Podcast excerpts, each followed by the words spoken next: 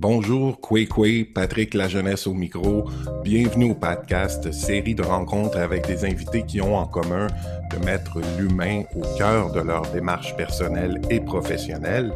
À travers ces rencontres, ben, on visite le parcours de vie des invités pour voir comment et pourquoi ils en sont venus à leur pratique d'aujourd'hui. Cette semaine, j'ai eu l'honneur et le plaisir de recevoir la grande poétesse, parolière et réalisatrice Inou, originaire de Pessamit, Joséphine Bacon, ainsi que Germaine Mestenapeo, raconteuse fabuleuse Inou de Natashquan.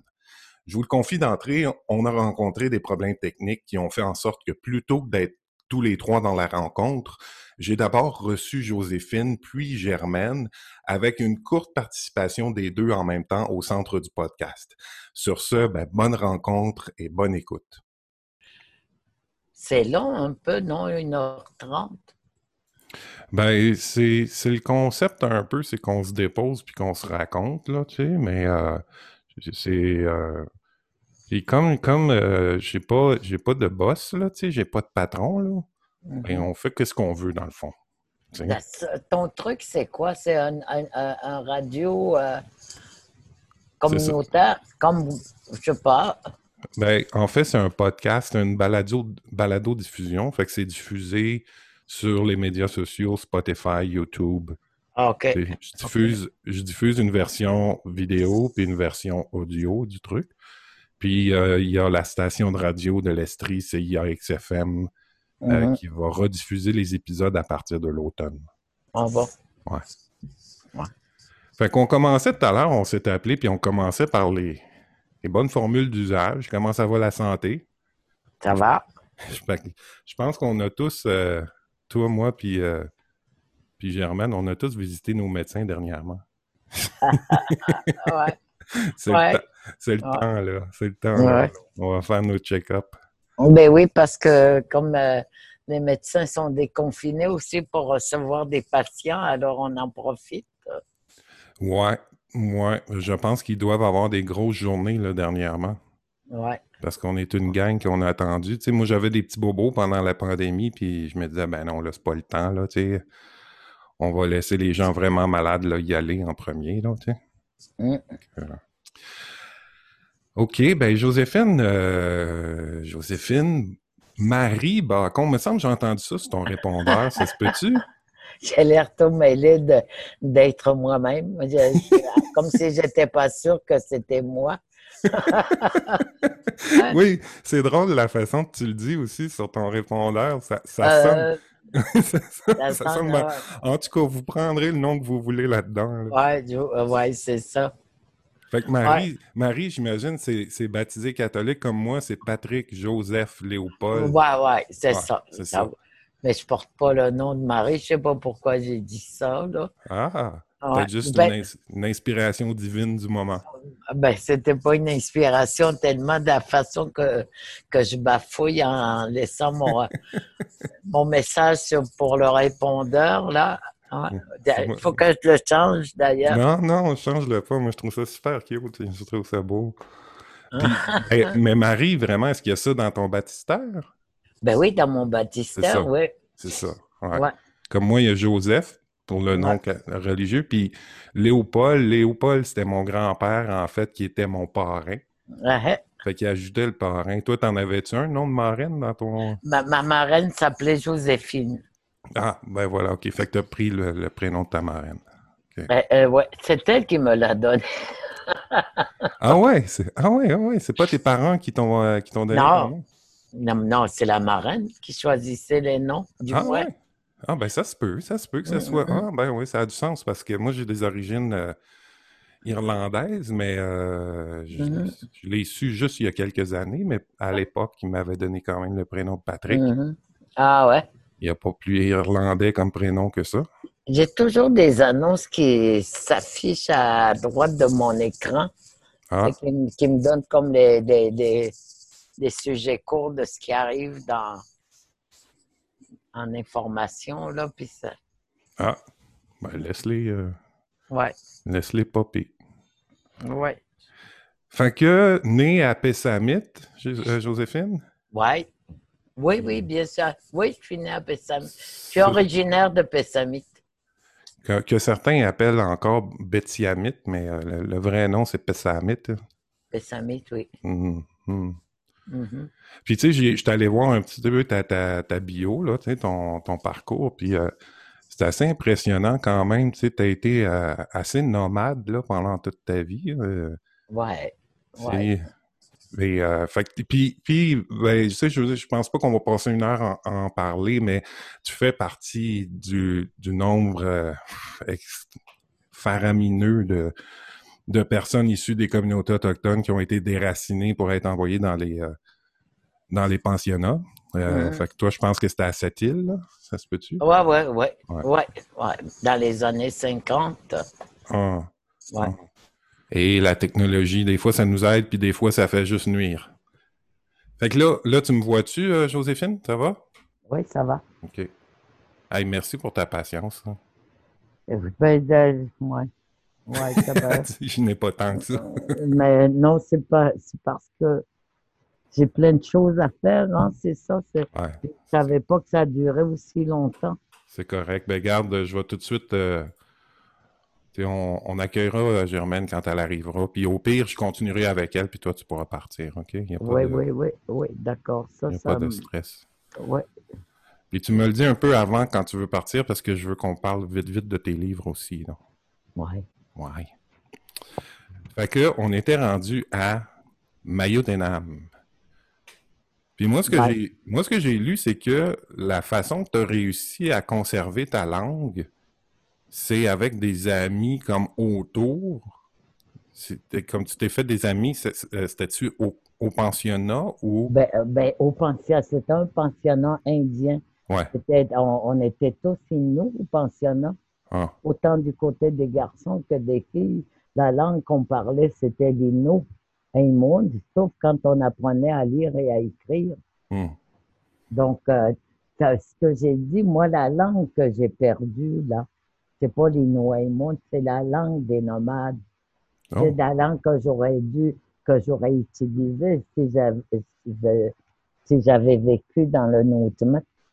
Tu vois, donc, euh, comme un autre environnement, tu n'es pas face à des murs dans, dans, dans quand tu es dans Notmat, tu vis avec la terre, tu vis avec tout ton environnement qui sont les montagnes, les arbres, les, lacs, les rivières et tout ça, des sentiers de portage. Donc, puis quand tu es dans un pensionnat, tu vis avec, c'est entre quatre murs, donc c'est pas le même environnement. Donc, je, ne parlais pas de, langage de, de monde des nomades. Donc, je parlais, tu sais, ce que j'avais besoin de, de, de, comment on dirait, on dirait ça en français, je parlais ce que euh, de l'INO que j'avais besoin de parler. C'est quand même marquant, ça, hein, que la langue est tellement reliée au territoire que si on ne vit pas dans le territoire, on finit par perdre une partie de cette langue-là. Ben voilà, voilà, on a. Puis, euh, puis c'est ça, avec un jour, je disais à une de mes amies, tu sais, il y a un mot qui m'était revenu dans, dans la tête, mais j'ai dit, j'ai dit ce mot-là, pour un petit qui, est, qui veut dire aller puiser l'eau. Hmm. Mais j'ai dit, il va disparaître dans le temps parce qu'on on ne fait plus cette action-là. Ben Là, on a juste à tourner le robinet, puis tu as de l'eau. Ouais. Ou, ou les gros abreuvoirs en rond, là, où on pesait sur son pied. Je ne sais pas si vous aviez ça, là. C'était comme un, une espèce de gros abreuvoir en cercle. Puis là, on avait juste, on n'avait pas besoin d'ouvrir rien avec ses mains. En tout cas, nous, au collège, parce que moi, j'étais allé au collège de Montréal, puis c'était un vieux, vieux, vieux, là. Puis c'était fait comme ça. Tu n'avais pas besoin d'ouvrir un robinet, tu pesais sur quelque chose avec tes pieds, là, puis tout le monde était en rond, puis euh, ça me rappelle des vieux souvenirs. ça, ça c'était pour te laver les mains, non? Oui, oui, oui, c'est ça. Mais, il y avait ça. Ouais. Quand on a commencé à aller à l'école à Sétil, dans la ville, là. Ouais, ouais, quand euh, c'était l'heure de, la récré, puis les gens passaient au petit coin, là, tu te lavais les mains autour d'un mm. grand, grand sec, puis tu avais des jets d'eau. C'est ça. Connais ça à Sétil, à mm. l'école de Sétil. île puis t'es parti du pensionnat à peu près à quel âge? 19 ans. À 19. Puis là, à 19 ans, tu t'en vas à Québec? Ouais. Par tes propres moyens? Comme, comment t'as... Ben non, on est parti parce que dans ces années-là, c'était les affaires indiennes qui s'occupaient s'occupaient de nous. Fait que euh, je suis allé à Québec étudier, prendre un cours commercial ou de secrétariat. On ah. prenait l'autobus, puis ils nous avait trouvé des maisons de pension où est-ce qu'on allait habiter, pas loin de l'école où on était inscrit. C'est comme ça. C'est toutes, les, toutes les affaires indiennes qui s'occupaient de, de, tout ça. Là.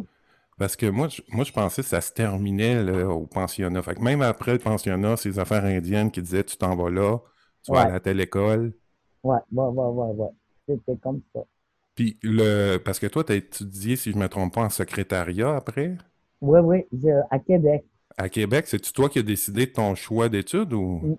Ben oui, ça allait vite, être secrétaire pour se retrouver vite sur le marché du travail. Mais après, tu sais, on était plusieurs quand même à aller à l'école de secrétariat. Je, je, n'étais pas la seule là. Il y en avait d'autres avec moi. Quand on avait fini le cours de secrétariat à Québec, alors ils nous envoyaient à Ottawa, à Ottawa au, bureau des affaires indiennes pour apprendre c'était quoi un métier de secrétaire. C'était quoi être secrétaire ou euh, ouais, ouais, ouais. Fait qu'on faisait les étages. Euh, ça durait, c'était un, ils appelaient ça un service training. Puis ça, puis c'était supposé nous, en même temps, de nous faire apprendre l'anglais. Mmh, mmh, mmh. Ouais, c'était comme, ouais, c'était ça. Fait que là, t'as comme 19-20 ans, tu, tu t'es pas encore réapproprié la langue Innu Aïmoun, puis en, train, es en train d'apprendre l'anglais en même temps. Non, non, je parlais du Noémon, mais sauf comme je te dis, je parlais plus la langue des chasseurs et des nomades. Ouais, ouais, ouais. C'est ça. Mais je parlais toujours ma langue, je ne l'ai jamais perdue. Ouais. Mais, mais elle ne ressemblait pas à, au, langage des nomades et des chasseurs et des hmm. gens qui vivent avec, euh, qui vivent le tu comprends? Mais hmm. je parlais toujours ma langue. On parlait tous, nous encore. Hmm, mais euh, puis là, de, Ottawa, tu t'en vas à Montréal. De Ottawa, je suis parti vers Montréal pour trouver un job de secrétaire. Ça a-tu marché? Non, pas vraiment. On, on, avait fait Ottawa un bon matin, on s'est dit qu'on venait à Montréal pour se trouver un travail. Je suis parti avec Sylvia Watso, qui est une Abénaki, qui elle aussi tu vois qu'elle était au service training au bureau des ah. affaires indiennes. Puis on, on s'était liés d'amitié. Et puis, euh, puis elle, elle connaissait Montréal déjà.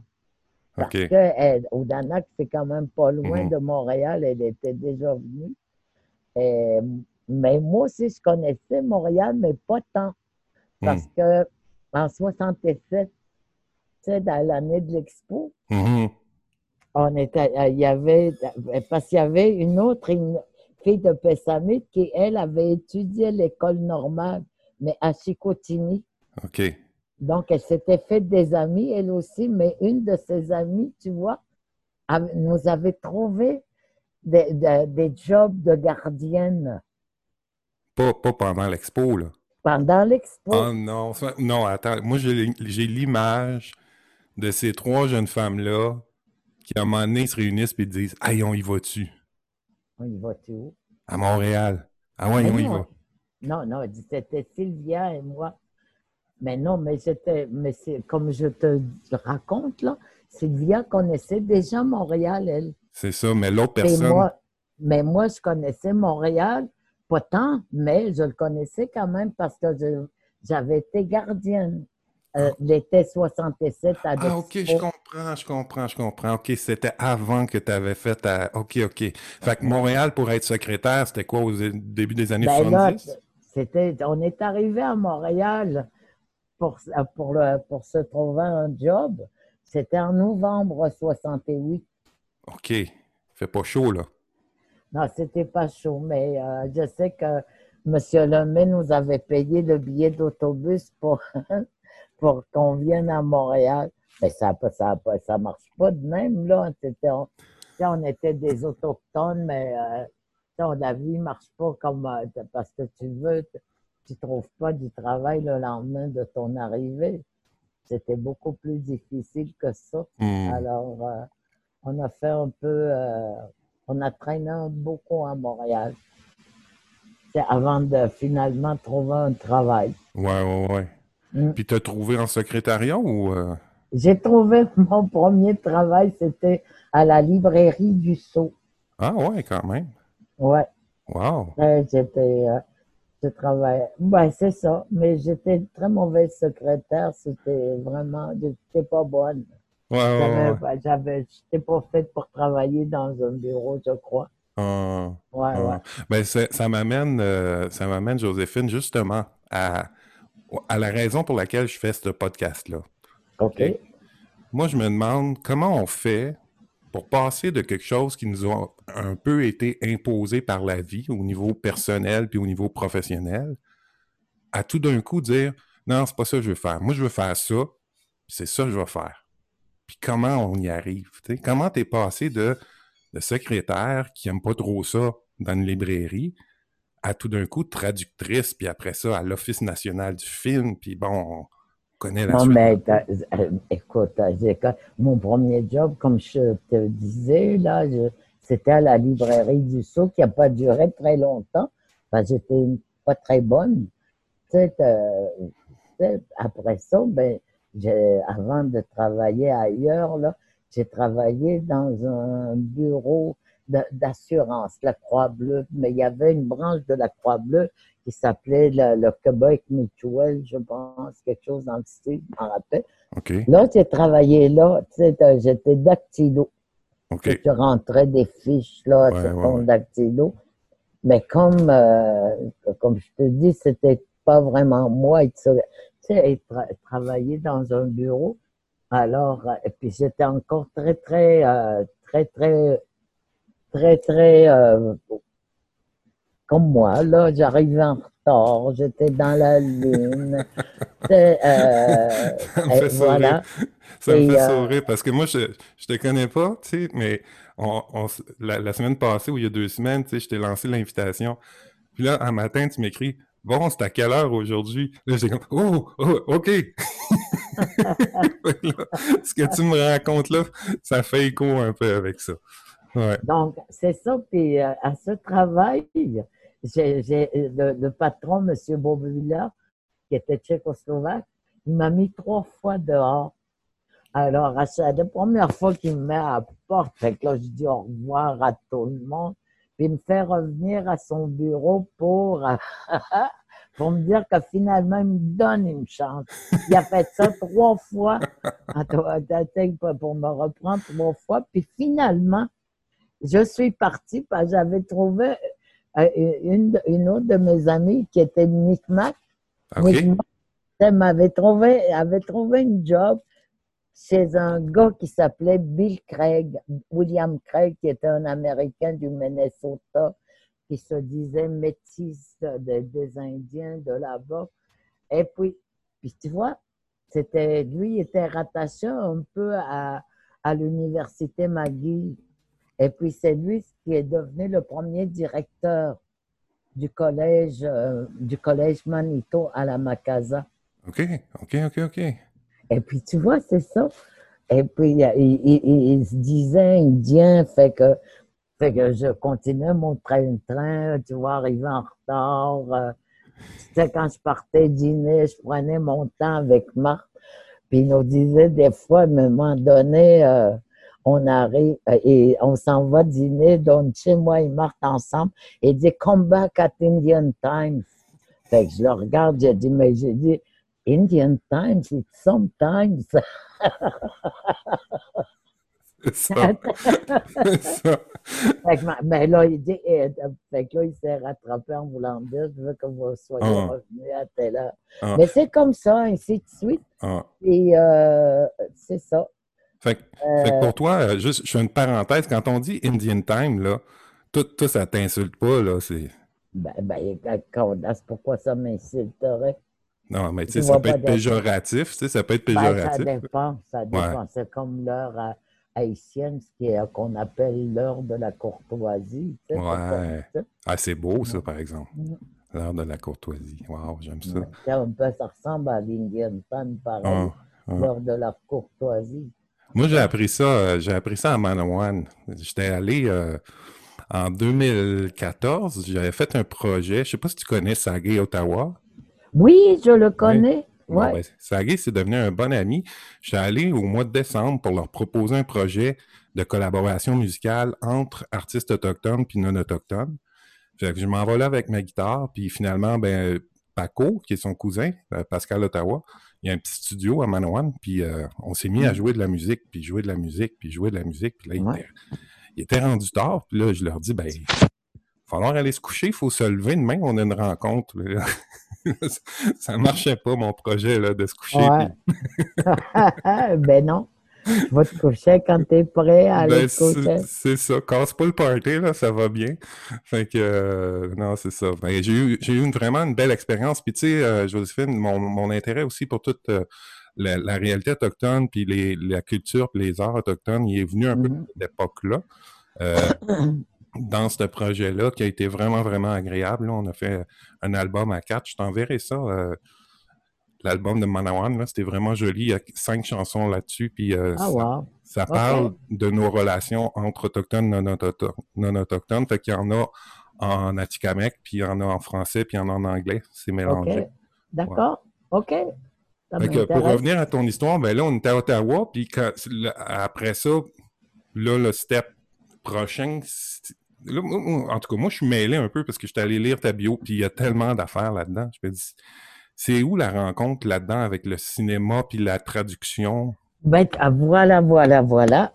Ben, euh, j'habitais, tu sais, quand euh, comme on est arrivé euh, à Montréal à la recherche d'un job, moi et Sylvia, ben on était un peu itinérante à mmh. Montréal. Mmh. Hein? Wow, ça ne devait pas être drôle, ça. Mais ça, donc, on faisait du pouce. Ah. Et on racontait du baratin aux gars qui nous embarquaient comme quoi faisait deux jours qu'on n'avait pas mangé. Alors, puis ils finissaient par nous payer à manger, puis ah. après ça, une fois qu'on avait mangé, on était bien satisfait. Mais ça, de ce qu'on faisait, ça, euh, on allait de, plus en plus vers l'ouest de Montréal. Et puis tu vois, c'est dans l'ouest qu'il y avait tous les Indiens, il y avait des cris, parce que les autres étudiaient à, à, à McGill. Et puis c'est là j'ai rencontré Philippe Awachich et Anne-Marie Raymond qui m'ont hébergé. Et puis Sylvia a été hébergée par Glenna, euh, Matos, qui est devenue une grande, grande euh, artiste peintre. Et puis, euh, et puis dans ces années-là, elle, elle était au. Et puis, elle prenait des cours en photographie. Moi, je restais sur la rue Argyle, puis Sylvia restait la, rue comme au nord de Argyle. Ça s'appelait Overdale. C'était au coin de au coin de Guy. Et euh, l'aqueduc, ça s'appelait dans ces années-là. Ben Aujourd'hui, c'est devenu la rue Lucien Lallier. OK. Mais ça, c'est comme vraiment à l'ouest de Saint-Laurent, complètement. Là. Ben, c'est dans l'ouest, la rue Guy. Oui, oui, c'est ça. Ah, c'est quand même. Ben oui, je connais bien. Quand je te disais, je suis allé au Collège de Montréal deux ans, ben c'était, vraiment dans ce coin-là, là, les, les Sulpiciens et puis euh, tout ça. Oui, c'est ça. Ben, c'est ça. C'est comme ça que j'ai resté là. Puis c'est comme ça que j'avais trouvé. quand je restais chez, euh, chez, euh, chez Anne-Marie et Philippe, eux autres, ils avaient une amie, une amie anthropologue qui s'appelait euh, Madeleine Lefebvre. Et puis, Madeleine, elle avait un, un chum. Son chum, c'était un Inou du Labrador chez Hadi. Oh. Mais sauf que Mathieu, Mathieu, tu vois, qui était. les gens du Labrador étaient encore très, très proches du nomadisme. Hmm. ses parents étaient encore des chasseurs, euh, chasseurs-cueilleurs, trappeurs et tout ça. Mais pour lui, vivre à Montréal, c'était terrible. Je comprends. Et il a eu beaucoup de misère à s'adapter. Hmm. Puis lui, Mathieu, tu vois, il faisait la traduction et la transcription pour les anthropologues qui ramenaient des cassettes des réserves. OK. OK. sauf à un moment donné, il s'est tapé une grosse dépression. Ça a été ils n'étaient pas capables de... De, de, de fournir la marchandise, comme Non, non, pas de... Non, ils pouvaient fournir la marchandise. C'est de vivre en ville. OK. C'est la ville, ouais, ouais, en milieu urbain, quand tu es encore, quand es encore nomade. Tu arrives sur du béton. Ouais. Donc, mm. il s'est tapé une dépression.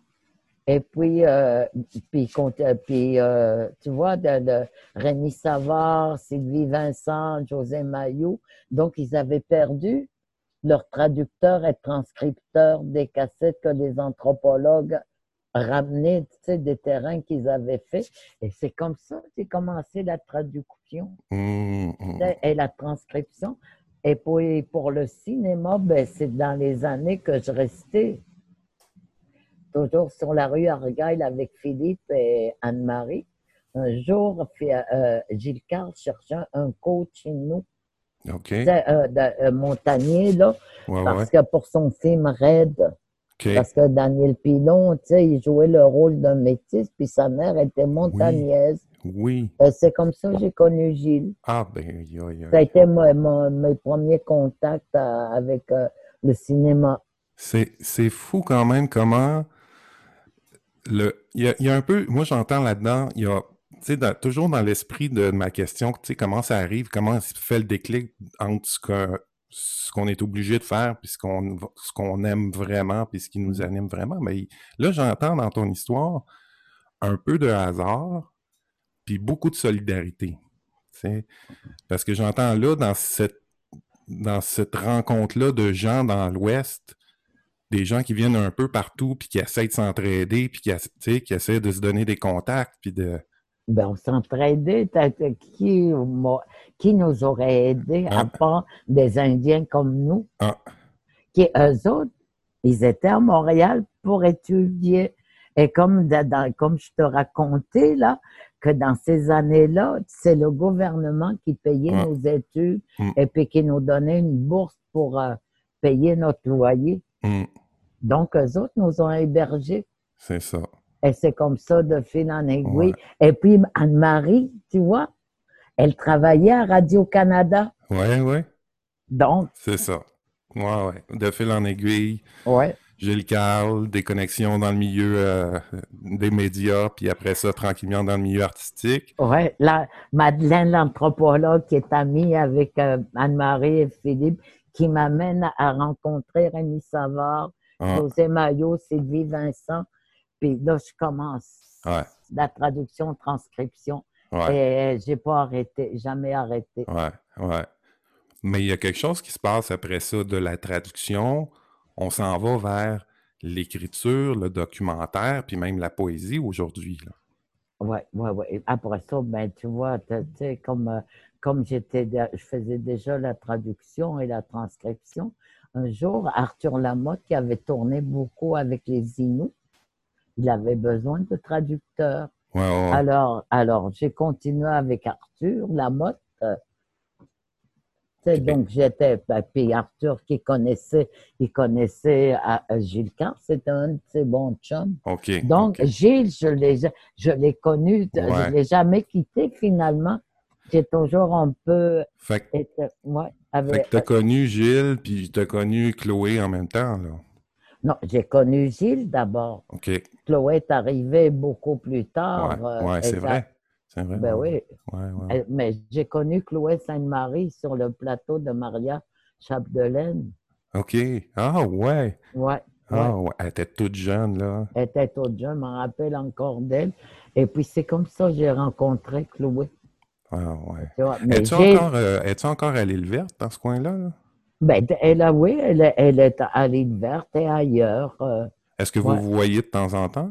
Oui, on s'est vu la semaine dernière pour ah, un ben truc peut-être. J'écris toujours un poème pour elle ou j'y donne un poème quand, elle, quand elle en a besoin. Oui, ouais, parce que moi j'avais vu son spectacle. Moi, je suis dans la région de l'Estrie, près de Quaticook.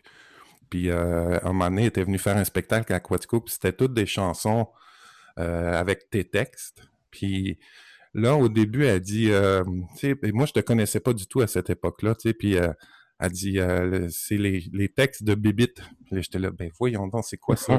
c'est quoi ce Bibite? C'est pas quelqu'un, ça? ça, vient d'où, ça, bébite? Ça vient d'où? Au pensionnat. Ah Ça vient du pensionnat, oui, oui, oui. oui. C'est parce que à, Nino, quand on est arrivé au pensionnat, là, les premières années, on ne parlait pas un mot français. C'est on n'entendait même pas parler. Hmm. Donc, euh, tu sais, ceux, ceux, qui entendaient la langue seconde, c'était la famille qui allait chez les marchands de fourrure ou dans les magasins généraux, mais les enfants restaient dans la réserve, tu comprends, au, sur, euh, au bord de, euh, à la côte. Fait que quand on est arrivé au pensionnat, c'était une langue complètement inconnue, le hmm. français.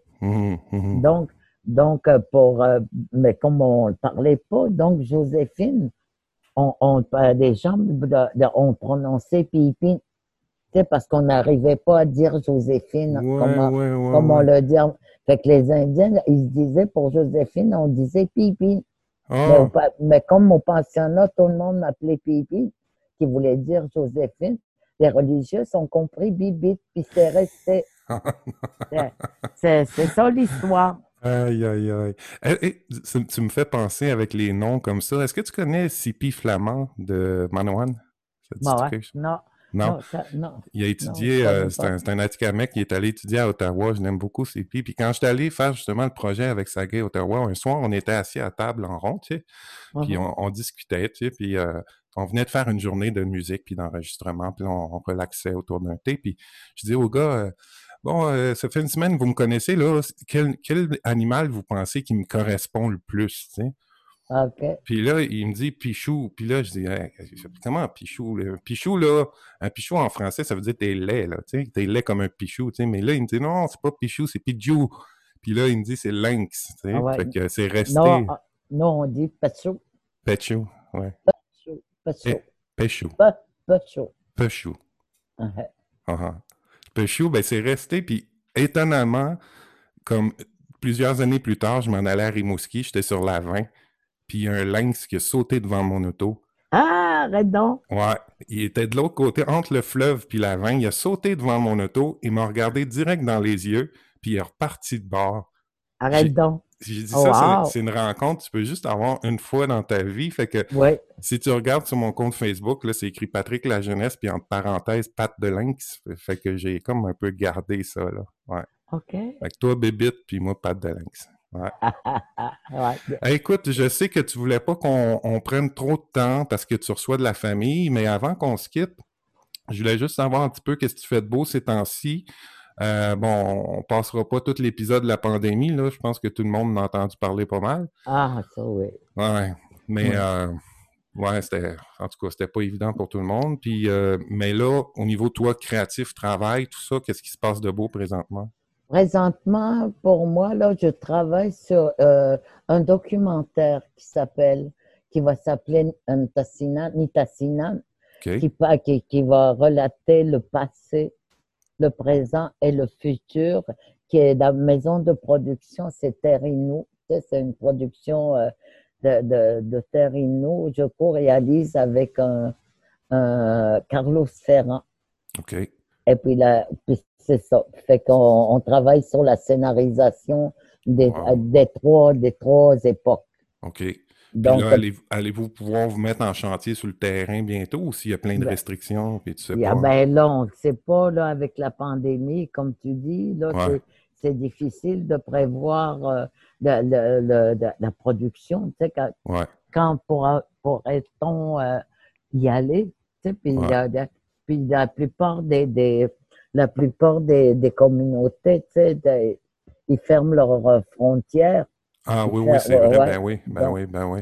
Et puis après, ben, puis qu'est-ce que je fais? Je suis en train de, euh, de faire des traductions pour un, pour un film que, que un documentaire que Kim euh, Obomsawin fait sur la jeunesse. Oui, oui, Alors, oui. Euh, donc je traduis, de, je traduis de façon générale. Après ça, le monteur, il choisit des, des time codes qu'il aimerait insérer dans le montage c'est à peu près ça que je fais. Puis, euh, puis j'écris à l'occasion, là, quand euh, j'ai l'inspiration. T'es pas mal occupé, franchement, là, c'est impressionnant. es pas mal occupé. Puis euh, euh, là, moi, je, tu sais, parce qu'avant, je t'avais demandé, euh, puis pour les gens qui nous écoutent, en bas de la vidéo ou de l'audio, vous allez avoir des liens vers ce dont on a parlé. Fait que si jamais tu as déjà un lien pour ta future production, ben, on pourra le mettre. Mais je vais aussi mettre le lien de deux livres de Joséphine, qui est un qui est Wish. Je sais pas oui, si. Yes, oui, oui, yes. Oui, yes. Quelque part. Oui, yes. Oui, yes. Oui, yes. Voilà. C'est correct? Parce que le U en Inos, on le prononce en O. Ou quand il est précédé d'une voyelle comme un W. OK. Donc, oui, oui, yes. Voilà. Donc, en français, c'est quelque part, c'est ça? Oui, oui, oui, oui. Et euh, aussi un thé dans la toundra. Puis là, là, là, par exemple, c'est sûr que je vais te scraper ça bien respectueusement. Ni chapouille, ni thé mouchouate. Ni pi chapouille. Ni pi chapouille. Ah, OK, il me manque une syllabe dans mon affaire. Ouais. Ni pi chapouille, ni thé mouchouate. Voilà, tu l'as bien eu. Yeah! Ouais, un été dans la toundra. Mais je vais, je vais essayer de mettre la main sur les deux, mais. Euh, c'est un, thé, un thé dans la toundra, pas un été dans la toundra. Non, non, oui, oui, c'est ce, que, c'est ce que je pensais avoir dit. Oui, oui, un thé dans la toundra. J'ai-tu dit un été dans la toundra? Je crois que oui, à moi, c'est moi qui comprends tout de travers. Je suis désolé. non, non, c'est bien un thé dans la toundra. Le thé comme cette plante qu'on infuse et qu'on boit. Ah euh, donc voilà, je vais mettre les liens des deux. Veux-tu nous parler peut-être d'un des deux? Euh, un thé dans la toundra, moi, un thé dans la toundra. Euh, oui, mais j'aimerais parler comment je suis venu à la poésie quand même. Parce que je ne suis, suis pas poète, vraiment, là. La, poésie, c'est arrivé par accident. tu vois, j'ai une amie qui est poète, qui s'appelle Laure Morali. Puis Laure Morali, tu vois, c'est une Bretonne. Mm-hmm. Et puis, euh, ça fait des années, des années que euh, quand elle était jeune, elle, faisait beaucoup d'allers-retours à Bretagne, au Québec, à Mingan surtout. OK. Et puis, quand j'ai fait mon premier documentaire de l'ONF, euh, le petit grand européen, Tim Strohi, mais on la voit trois fois. OK. Dans mon documentaire, elle avait à peu près une vingtaine d'années. Puis c'est comme par hasard qu'elle est dans Shot, là, dans... Oui, oui, je la connaissais pas du tout, elle était jeune.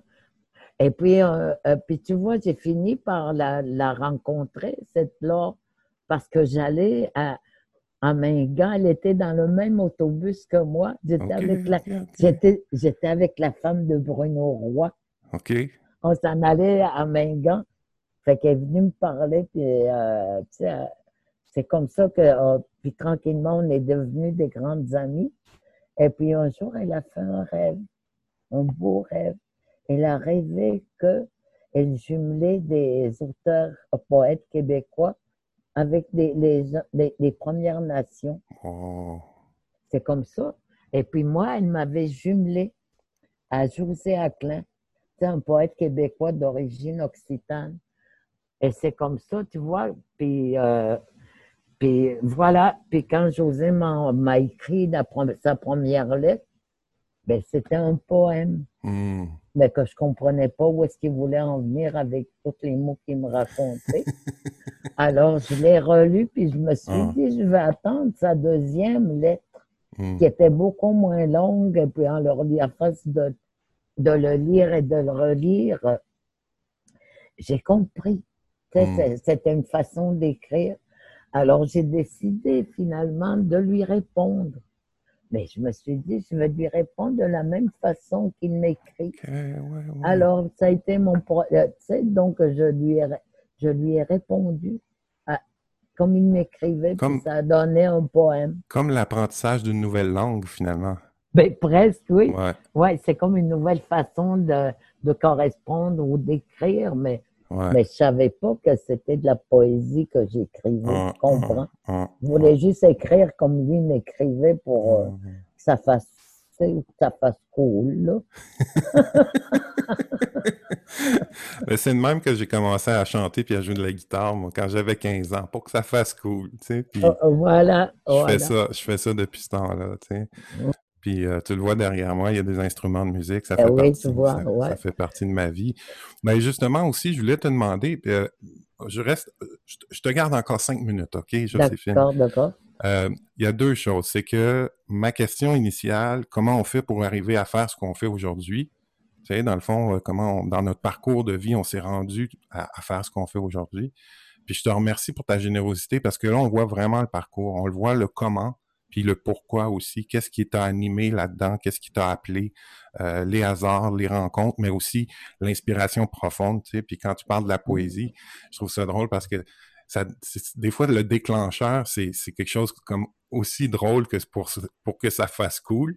Puis ça devient une passion finalement, tu sais. Puis ah, euh, c'est un peu arrivé comme ça. Puis dans le cadre du podcast que je fais, je me pose donc ces questions-là que je vous pose aux invités parce que c'est une propre recherche que moi je fais. Euh, dans le cadre d'une recherche à l'université, mais surtout une recherche personnelle pour uh-huh. essayer de comprendre des choses parce que je me trouve pas mal nono. Euh, mais euh, aussi, je me suis donné le défi que pour chaque épisode, je vais composer une chanson. Fait qu'il y a eu, un, ah! il y a eu un premier épisode où j'ai fait une chanson. Euh, le uh-huh. premier épisode, c'était avec mon directeur de recherche qui est du Nicaragua puis un ami collègue de recherche qui, lui, est originaire de la Martinique, mais qui a vécu en France et au Japon. Fait que ça faisait une rencontre internationale vraiment ouais. fun. Ouais, je leur ai fait une tune, tu sais, puis euh, je l'ai publié. Fait que là, je me demandais, est-ce qu'il y a un genre musical ou un thème que tu voudrais me proposer qui me lancerait vers cette création-là cette semaine? Tu sais, moi, après, là, je vais, je vais faire un peu de montage là, pour notre émission, mais après ça, je mets ça de côté 24 heures, j'y pense plus. Puis après, ben, je m'installe, puis... Tu, fais, tu prends ta guitare. Ouais, c'est ça. Oh, de doigté. Ouais, ben, je joue du piano aussi, mais je veux savoir, euh, est-ce qu'il y a un style musical qui t'allume plus qu'un autre? Le country, le classique, le... Oh mon Dieu, moi, ce que euh, j'aime beaucoup Billy Holiday. Oh, wow! Hey, yo, yo, la commande est grosse! ouais, j'aime... Le jazz, le jazz, puis le... Nina Simone. Ouais, ouais, ouais, OK. J'adore c'est, euh, je trouve qu'ils chantent leur âme. Ouais. C'est ça. C'est ça, c'est ça qui m'inspire, c'est ça que j'aime entendre. Tu sais, c'est que c'est pas des turbes que j'aime entendre. On va te chanter mon âme, bébite. Moi, c'est ça. Sinon, tu peux me chanter à l'ouïe aussi, je vais être contente. c'est drôle que tu dises ça parce que j'ai écrit un texte euh, qui, qui, dit ça justement parce que je parle de la difficulté de vivre de son art. Ouais. Puis je dis aux gens, envoyez-moi de l'argent par PayPal, puis je vais vous chanter à l'ouette. ah, c'est pas vrai. c'est cool, c'est bien. Bon, ah. ben, OK, il y a un gros, gros, gros merci. Euh, tu, vois, tu vois, on a passé une heure ensemble. C'est pas si long, hein? Je pense qu'on a passé une heure ensemble. Je sais pas, je vais pas regarder l'heure. Un petit peu plus que peut-être 45 minutes. 45 minutes. Puis euh, Germaine est là, est à l'écran, mais euh, je sais pas si tu vois là, il y a une troisième personne. Ben, je la vois pas, Germaine. Ben, on voit une chaise avec deux, ouais, on voit une chaise sans personne. c'est ça, exactement. Fait que je sais pas où elle est où, euh, mais ce que je ferai, c'est que je vais faire un petit bout avec elle, puis je vais peut-être faire un montage là, de vos deux euh, témoignages. En tout cas, je vais voir comment. C'est ma soeur adoptive, hein, Germaine? Ah ouais? Ah ouais? Ouais, c'est ma soeur adoptive. Ah ben ça, c'est plate qu'elle soit pas là parce que j'aurais aimé ça que vous échangiez là-dessus, tu sais. Je ah. sais même pas comment vous vous connaissez puis d'où, tu sais. Non, c'est ma petite soeur. Terrible, ah là. Ah, ta soeur terrible? Ah oui? ah oui, je vais lui dire ça. Je vais lui dire ça pour toi. Fait que, euh, écoute, je te laisse aller. Un gros, gros, gros merci. Puis euh, je vais t'envoyer des trucs. Comme je te dis, la musique qu'on a fait à Manawan, je pense que tu vas aimer ça. Ah oui, eh oui, j'aimerais entendre. Quand, quand, tu parles de chanter de son âme, là, il y a des trucs là-dedans là, qui sont vraiment beaux. D'accord. OK, ben à bientôt. Yamé. Yamé. Bon. enfin? Elle connecte son audio, ça sera pas long. OK. Bon, mon Dieu. Tine, euh, ma, ma, ma soeur chérie, ma grande soeur. Ah, attends, attends, attends pas, là. T'es en train de se brancher. OK. Quel temps qu'il fait à Sherbrooke? Il fait beau, il fait chaud depuis quelques Ah, jours, là. Là, aujourd'hui, c'est à peu près 28, c'est pas pire, là, mais les derniers jours, c'était proche 40, là. Oh my. Yeah. Euh, Bébite, euh, unmute. Voilà. Je Est-ce que tu nous entends? Euh, oui, je vous entends. Vous, vous, vous m'entendez pas? Ben oui, Oui. tout va bien. OK, bon, OK, on y va. Oh, Tu peux un petit peu. t'en pépine, c'est comme Je sais pas ce qui s'est passé avec mon écran. Ça sera pas long. Il est en train de redémarrer. j'ai dit que j'étais heureuse Bon. de voir euh, Joséphine. Ben oui, c'est ça. On a eu des problèmes techniques, mais euh, là, on est là tous les trois. Puis je le sais, Joséphine, Ben regarde, ouais. là, elle a le balai dans les mains. Elle se prépare pour recevoir sa famille. Fait qu'on va faire ça rapidement. La dernière chose qu'elle m'a dite, c'est c'est ma fille adoptive. Puis Non, ma Ma sœur. Ma ma, soeur. ma sœur, ma sœur adoptive, puis Oui. C'était un enfant terrible. je le savais. Je le savais qu'elle allait dire ça. Elle n'a pas tort. Hey, écoute, Joséphine, là, j'étire sur ta patience puis ta, ta générosité. On prend deux minutes. Fais juste me dire comment t'as connu Germaine. Germaine, je l'ai connue, elle était toute petite, euh, petite. Elle avait à peine, je sais même pas si elle avait, euh, si elle avait cinq ans. Elle devait Hmm. avoir trois, quatre ans, ou- trois, quatre ans, je pense. Je pense que oui, hein? Ouais, ouais, ouais. Je m'en rappelle même pas. Vous êtes-vous connu à, à Mayotenam ou à, à, à Natashquan. à Natashquan? Ouais. OK. Parce que toi, tu, tu y allais de temps en temps, je, Je, je restais chez sa mère qui m'avait adoptée. Ah, comme sa fille. Puis Oui. euh, Germaine était déjà là, Michel aussi. Donc, euh, OK, c'est comme OK. ça qu'on s'est. Je l'ai connue toute petite, toute petite Ok.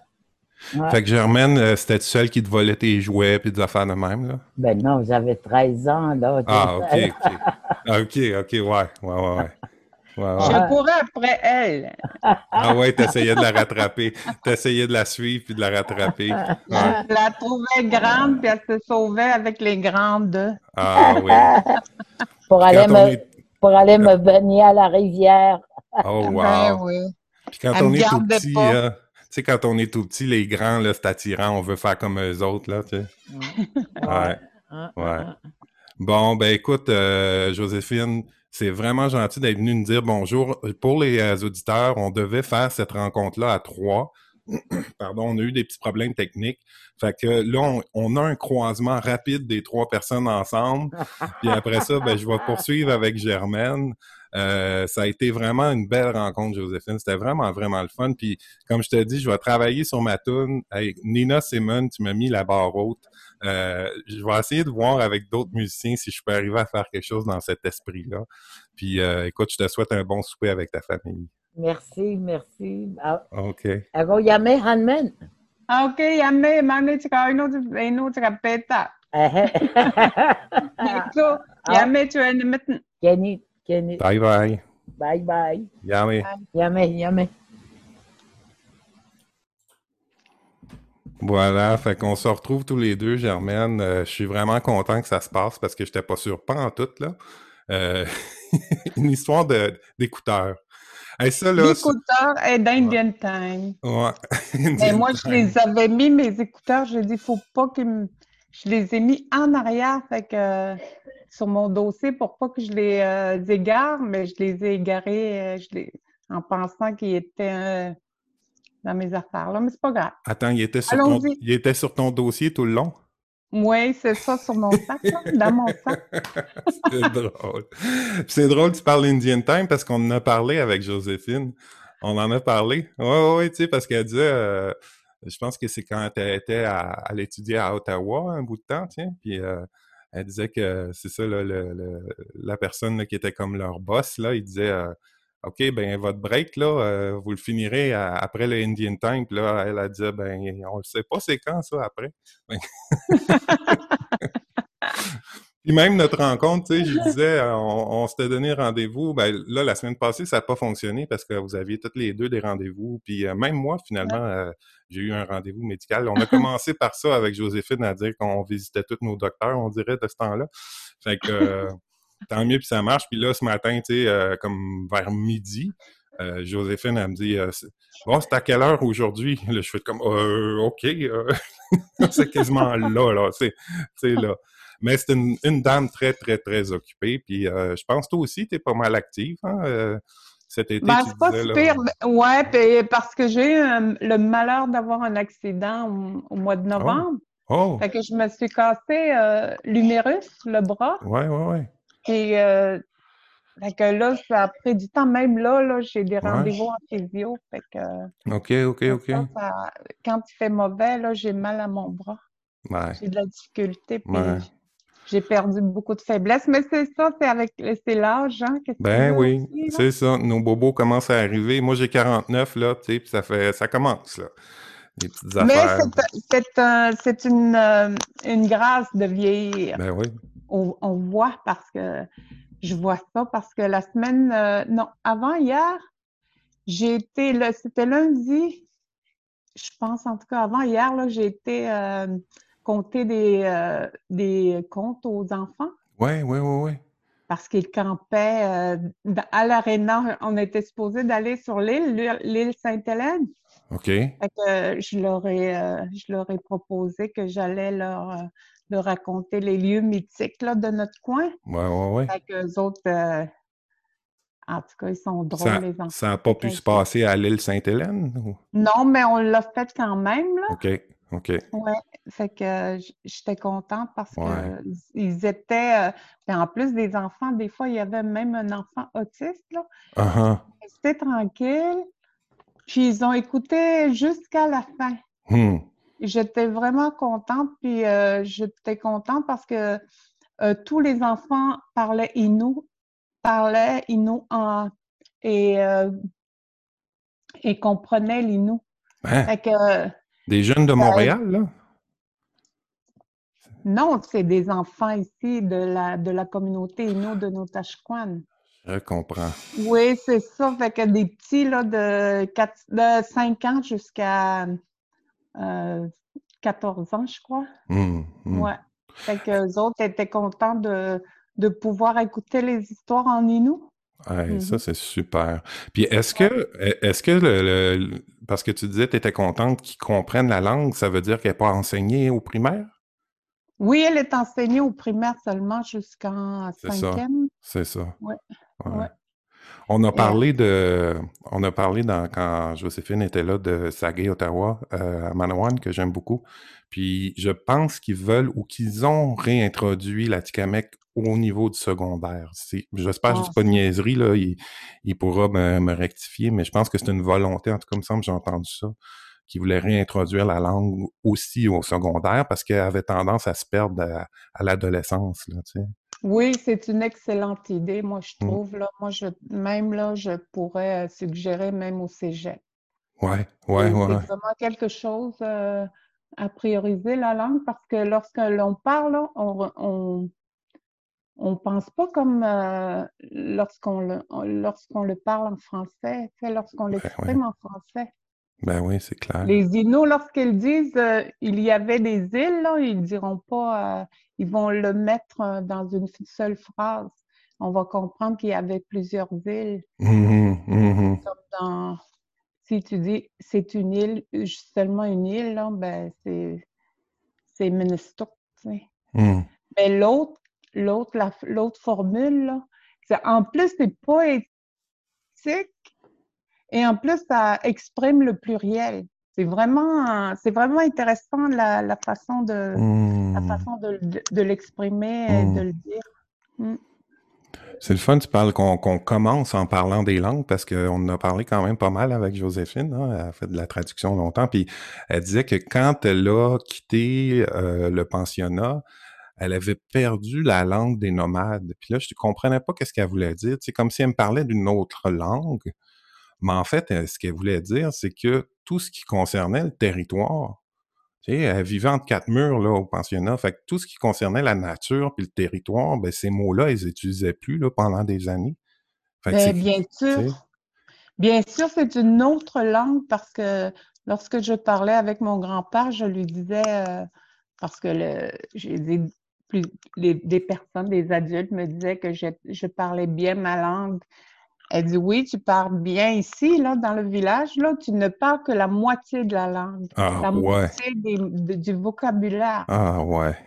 Et lorsque j'ai compris, lorsque j'ai vraiment été proche de mes parents, lorsque j'étais euh, adolescente ou jeune adulte, lorsqu'on montait dans le territoire, puis ce que j'ai vécu avec eux, là, c'était, euh, vraiment, je comprenais qu'est-ce qu'ils disaient puis comment ils vivaient, tu sais, la façon que eux euh, prenaient le temps. C'est hmm. sûr que autres, ils se couchaient euh, très tard, se levaient très tôt pour aller à la chasse, mettons 3-4 heures. Hmm.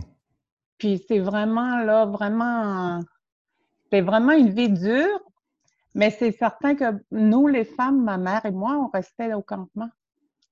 Puis on restait à dans le campement, puis on faisait euh, en tout cas la bouffe, euh, on prenait soin de, en tout cas de tout le campement. Puis après ça, nous, on partait, on faisait la petite chasse, moi puis ma mère. Ah ouais, ouais. Ouais. Et j'ai vraiment, j'ai vraiment appris des choses euh, intéressantes et stimulantes et des choses que j'ai compris concernant la spiritualité autochtone. Parce que je suis mmh, mmh. tombée malade. Je suis tombée malade en forêt, puis euh, euh, euh, j'avais ma jambe qui était paralysée. Et oh. c'est mon grand-père, ma mère et mon père qui m'ont qui m'ont guéri. Mmh. Et ils m'ont fait comme un, genre de rituel de, de, de guérison. Et c'est vraiment, sur le moment, là, sur le coup, je leur ai dit comment je me suis sentie. Mais c'est vraiment quelque chose, il faut que je le raconte un jour là, dans, hmm. dans mes comptes. C'était vraiment fabuleux, qu'est-ce que j'ai vécu. Puis euh, je l'ai compris vraiment très tard, je crois, comme dix ans. Ah ouais, ouais, ouais, ouais, ouais. c'est quelque chose de fort, qu'est-ce que j'ai vécu. Ouais. Et ouais, souvent ces expériences-là spirituelles euh, de guérison, sur le coup, on se rend, on se rend pas tout à fait compte qu'est-ce qui se passe, surtout si on est très jeune. Puis ça me mmh. fait penser parce qu'on parle de ta jeunesse, puis tout à l'heure, quand Joséphine est venue, elle a dit c'est ma petite sœur, on a, euh, on a grandi ensemble à Natashquan, mais là je comprends pas parce que moi je pensais que Joséphine était de Pessamit. Euh, il faut me démêler, là. OK. Joséphine, elle est née à Pessamit où euh, ses parents, ses parents naturels viennent de Pessamit. Maintenant, ils sont décédés. Hmm. Et euh, elle, elle a, vécu là. Lorsqu'elle est tombée orpheline, ben, elle, a suivi mes tantes pour venir à Natashquan. Je comprends. Et à chaque été, elle venait à Natashquan. Et, euh, et c'est comme ça qu'elle euh, qu'elle est qu'elle est qu'elle faisait partie de la famille. Ah, ah, ah, oui, parce que c'était comme euh, bah, c'est comme c'est ma soeur.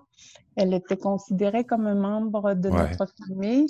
Ça a toujours été comme ça. Ensuite, lorsqu'elle a été plus plus vieille, elle est venue ici pour travailler avec l'anthropologue Sylvie Vincent. Ouais, elle, nous, a parlé de tout ça, ouais. Ouais, Sylvie, elle, elle est. Puis elle travaillait avec ma mère, avec mon père, avec mon grand-père et avec les aînés du village. Et les aînés. Anna OK, Oui, et les aînés l'aimaient beaucoup parce qu'elle elle, était curieuse. Ah, ah. Puis elle. Euh, je, je les entendais parler, ma mère et elle, là, des mots des vieux mots. Ouais. Et puis moi, j'écoutais beaucoup parce que j'ai connu déjà mes arrière-grand-mères. Ah. J'avais trois arrière-grand-mères, mais deux qui étaient spécialement souvent à Natashquan. Et euh, il y en a une qui est née à la fin de 1800 et l'autre au début de 1900. Et euh, ce qu'elle racontait, mais c'est toute l'histoire de, notre, de, de la nation Innu avant que nous soyons euh, localisés dans une communauté avant que nous mm. soyons sédentaires. Mm. Et moi, je les écoutais, puis c'était comme si euh, je faisais partie aussi de, leur époque. Mm. C'est pour ça que je me dis, mon dos, euh, je suis contente que de pas de savoir, mais de constater maintenant que je, je compte. C'est grâce à une amie, une amie qui est d'origine acadienne et nous, qui s'appelle Louise Tanguay. OK. Elle vient de Natashquan, puis elle a des origines Innu aussi. Elle, est, euh, elle est née à Natashquan, mais elle a grandi à Blanc-Sablon. OK. Puis elle a connu toute la basse Côte-Nord. Tu sais, elle, a, connu la vie des, anglophones de la basse hmm. Côte-Nord. Puis elle a connu aussi Natashquan, puis on, euh, elle me racontait des, euh, des anecdotes sur même notre histoire parce qu'elle est euh, son père, son père, Yvon Tanguay et mon grand-père étaient amis. OK. Ils étaient euh, copains, puis euh, à cette époque-là, les, les, anciens Blancs et les anciens Inuits, là, commerçaient beaucoup entre eux. Ben, ils faisaient plus du troc, si on peut dire, commercer. Ouais. Ouais, et ils s'entraidaient. Puis tu me parles de la, présence anglophone sur la côte nord. Est-ce que euh, ce rapport-là, ben, si, on, se remet dans, tes souvenirs d'enfance, là, il y a longtemps, mm-hmm. ben, il y a longtemps, je veux pas te vieillir plus que tu l'es, là, mais... je suis assez bien. ben, ouais, mais tu es encore la, petite sœur de Joséphine. ouais. Euh, fait que si on remonte à cette époque-là, euh, les rapports entre Inuits de la Côte-Nord, francophones de la Côte-Nord et anglophones de la Côte-Nord, comment ça se mêlait? Euh, ben nous, euh, on allait souvent, on voyageait par bateau, on allait à la Romaine voir mon frère qui habitait avec ses grands-parents, ses mmh. arrière-grands-parents, et on allait le, le, voir à la Romaine. Puis même, on a fait le la tournée jusqu'à Blanc-Sablon parce que euh, on avait, le bateau n'avait pas pu euh, s'arrêter à la Romaine. Fait qu'on a fait ça gratuitement, aller-retour, puis euh, aux frais de la, de la compagnie de, en cas, de navigation. Et les anglophones, là, étaient vraiment, étaient vraiment sympathiques ils ont toujours été comme ça, très accueillants avec les Inuits et en hmm. même temps, eux aussi vivaient comme, comme les Amérindiens parce que comme il n'y avait pas de magasin, ben, eux autres aussi chassaient, pêchaient.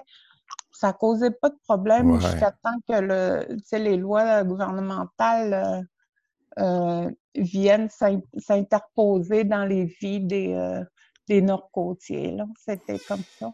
Ça, c'est c'est marquant ce que tu dis là, tu sais, parce que il y a des, des liens, des amitiés, du commerce, euh, qui, qui, puis même des amours euh, qui se sont créés dans, dans cette époque-là. Puis à partir de la loi sur les Indiens, puis l'instauration des communautés. Oh, attends un petit peu, je vais juste nous arrêter ça là, drette de même. Euh, OK. À partir de cette époque-là, ce que tu me dis, c'est qu'il y a une espèce de séparation qui est faite là. Oui, bien sûr, euh, il y a eu comme euh, euh, la loi, lorsque les lois, comme tu sais, comme le, lorsque le gouvernement du Québec a mis ses lois sur la fonte et tout ça, là, bon, c'est sûr, ça a créé des impacts dans les, relations entre les Nord-Côtiers, qu'ils soient québécois ou qu'ils soient les Québécois d'ascendance acadienne, puis les anglophones aussi qui sont d'ascendance acadienne. Mmh, mmh, Et ça, mmh. euh, c'était quelque chose qui a, qui a eu de l'impact dans les relations avec euh, les Amérindiens. Jusque dans les dernières années, là, euh, ben oui. on, connaît qu'il on sait qu'il y a eu des, des guerres, là, comme la guerre du saumon qu'on appelait, puis même encore là, cet été, il y en a eu de ce genre de, en tout cas, de, de mésentente. Hmm. Politique que j'appelle. Politique et hmm. territoriale, là, dans ce que tu me dis, tu sais. Oui, oui. Euh, quand on parle de, de, la forêt ou des rivières ou euh, de l'utilisation des ressources naturelles, là. Hmm. Puis là, donc, toi, ton enfance, elle se passe à Natashquan. Est-ce que, mm-hmm. Euh, tu as vécu un peu la même chose que Joséphine? Tout d'un coup, pouf, on se ramasse au pensionnat. C'est à peu près comme ça que ça s'est passé? Euh, non, moi, ça a été un peu différent. les pensionnats, c'était... ma mère aurait pu y aller, mais et mon père aussi, mais ils ont préféré, je crois, se marier puis avoir des enfants, nous. Et mes tantes et mon oncle, qui est décédé en janvier, là, lui, ils sont mmh. allés dans les pensionnats. Ils ont mmh. été là durant plusieurs années. Je crois que ma tante la plus jeune, avait, elle avait cinq ans. C'était l'autre sept ans et l'autre un peu plus vieille, là, neuf ans. Fait que toi, Ils sont restés là. Mmh. Tu es de la génération qui est, qui est, qui, est allée direct. Ben, en fait, qui n'avait pas l'obligation. Tu ne fais pas partie de ceux qui ont été retirés de force de leur communauté, là, puis qui ont été envoyés au pensionnat. Non. Puis euh, nous, on avait. Euh, moi, je suis venue ici à la petite école, euh, l'école fédérale de la communauté Inou de Natashquan. Après ça, j'ai été à Havre-Saint-Pierre. On faisait notre, notre second. Non, ici avant à Natashquan, là, la municipalité de Natashquan, j'ai mmh. été là comme deux ans avec les petits blancs. Puis là, on avait apprivoisé, en tout cas, les, les amis les petits blancs qu'on les appelait. Là. Fait que là, on était gênés au début parce que moi, je comprenais pas le français. Uh-huh. Ben, je comprenais des mots, des, juste des mots malade, Jésus, euh, euh, efface, crayon, mais on pouvait pas s'exprimer, mais mm. on, pouvait euh, composer en français. Et on, on, apprenait comme ça. Puis la première fois que j'ai j'ai composé une phrase, une question j'avais 13 ans. C'est ça, fait que euh, ça m'avait comme 12-13 euh, ans en tout cas, avant que j'aille au secondaire. Mais avant, je n'avais jamais, euh, j'avais jamais conversé avec des blancs, seulement des petits mots. Veux-tu jouer avec moi? Ouais, ouais, ouais. Moi, jouer, puis on, se donnait des mots, là, tu sais, avec les autres enfants, là, c'était, c'était comme ça. C'est à moi, des affaires comme ça, là. Hum, hum. Et euh, par contre, euh, ce que je me, je me suis aperçue, c'est que euh, on était bonne pour faire des rédactions comme en français. Fait que c'était plus facile à l'écrit que dans le cours d'école pour essayer. Oui, c'est ça. Mais c'était comme un jeu, c'était comme c'était facile d'apprendre le français, là. C'était comme c'était carré, là. Puis c'est. Pour moi, j'avais l'impression que c'était une langue carrée. Ouais. J'avais l'impression que c'est comme ça, puis euh, avec des lettres, tandis que notre euh, langue, là, c'est beaucoup plus difficile, mmh. j'avoue. Mmh mmh Et euh, après ça, bon, j'ai été à Havre-Saint-Pierre faire mon secondaire avec de secondaire jusqu'à secondaire 4. Et avec les Caïens qu'on les appelait, eux autres aussi, ce sont des descendants acadiens qui ne prononcent pas leur R. Ils ah. m'appelaient ben oui, c'est eux autres euh, pour euh, défier le roi ou bien euh, défier leur, les, les, Acadiens, puis ceux-là, les, les Caïens, là, ben ils ne prononçaient pas le, le R. Au lieu de m'appeler Germaine, ils m'appelaient Jegman. oh, ouais! ouais, ben ils sont. Ils, parlent comme ça encore aujourd'hui. oui, ah, en Saint-Pierre, c'est particulier. Ah, moi, je l'ai remarqué puis j'avais eu de la difficulté à les comprendre en français. Je croyais qu'ils parlaient une, autre langue. Ça a été comme euh, euh, une autre réadaptation oh. à. Ça me fait penser, euh, c'est drôle le R parce que je parlais plutôt avec Joséphine là, de ma visite dans la communauté Atikamek de Manawan. Et si je me trompe pas, c'est la seule euh, langue autochtone au, Québec où le R est si important parce qu'il est roulé. Je suis même pas capable de le faire. Il est roulé. Oui, il roule le R. c'est très beau. Oui, euh, la première fois que je les ai entendus, je croyais qu'ils parlaient espagnol. Ah, ah, ah. Lorsqu'ils parlaient en, langue atikamekw, là, ça ressemblait à l'espagnol. ouais. Puis euh, moi, je les écoutais je les écoutais parler en Atikamek, là. Je les comprenais pas. Ben, je les comprends pas encore, mais, mais il y a des mots qui se ressemblent. Mmh, mmh, oui, mmh, parce que c'est la même origine. Euh, tu vois, j'essayais d'expliquer ça à ma fille euh, cette semaine, tu sais. Euh, parce qu'elle me dit, tu sais, je disais, euh, parce que je suis déjà allé au Mali en Afrique. elle me dit, mm-hmm. quelle langue ils parlent en Afrique? Là, je dis, en Afrique, il y a 52 pays, puis il y a à peu près 50 dialectes par pays. Fait que fais le calcul, ça fait beaucoup. Puis là, j'essaie d'y expliquer que malgré tout, toutes ces langues-là, ils ont des racines puis des liens entre elles. Tu sais, selon, selon que tu partes du nord en, allant vers le sud ou le contraire, tu sais, mm rencontre des dialectes, là, tu sais. Fait que, mmh. Fait que si tu es à un bout et à l'autre du pays, tu te comprends pas, mais si tu pas loin d'un village à l'autre, ben les gens, ils comprennent, tu sais. Fait que j'imagine qu'on a vécu un peu la même chose ici au Québec. Hein. Ah ben oui, c'est sûr. Euh, c'est quelque chose de très particulier d'entendre des langues euh, différentes, là, parce mmh, que mmh, moi, au début, je croyais que nous étions euh, que nous étions la en tout cas la seule nation. La seule nation, tu sais. Puis de savoir qu'il y avait qu'il y en avait d'autres, là, c'est réjouissant pour moi, puis je me sentais plus forte, plus fière et contente, euh, en tout cas, de découvrir d'autres peuples. Germaine, je fais juste une petite euh, parenthèse. C'est euh, un podcast mm-hmm. qui est filmé aussi. Fait que je sais pas si tu peux déposer ton. Parce que là, on voit ta main, si tu peux déposer ton téléphone sur quelque chose qui tient tout seul. OK. Mon, mon verre d'eau. OK. c'est ton verre d'eau qui tient ton écran. C'est bon, mais ça marche, ça marche super bien.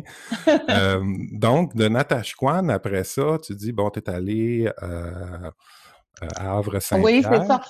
Euh, oui, c'est ça, en Saint-Pierre. Puis là, moi, en tout cas, à Saint-Pierre, je, voulais laisser l'école. Puis là, je me suis dit, bon, ben, je veux travailler tout de suite. Puis j'ai fait un cours de secrétariat un an.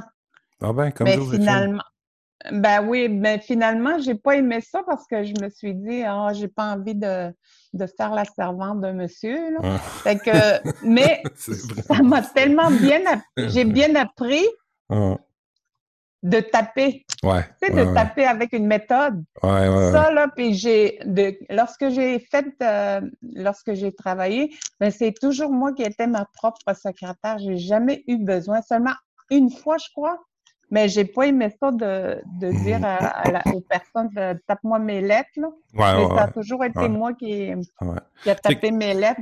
Tu sais que ma maman, elle a fait ça comme métier.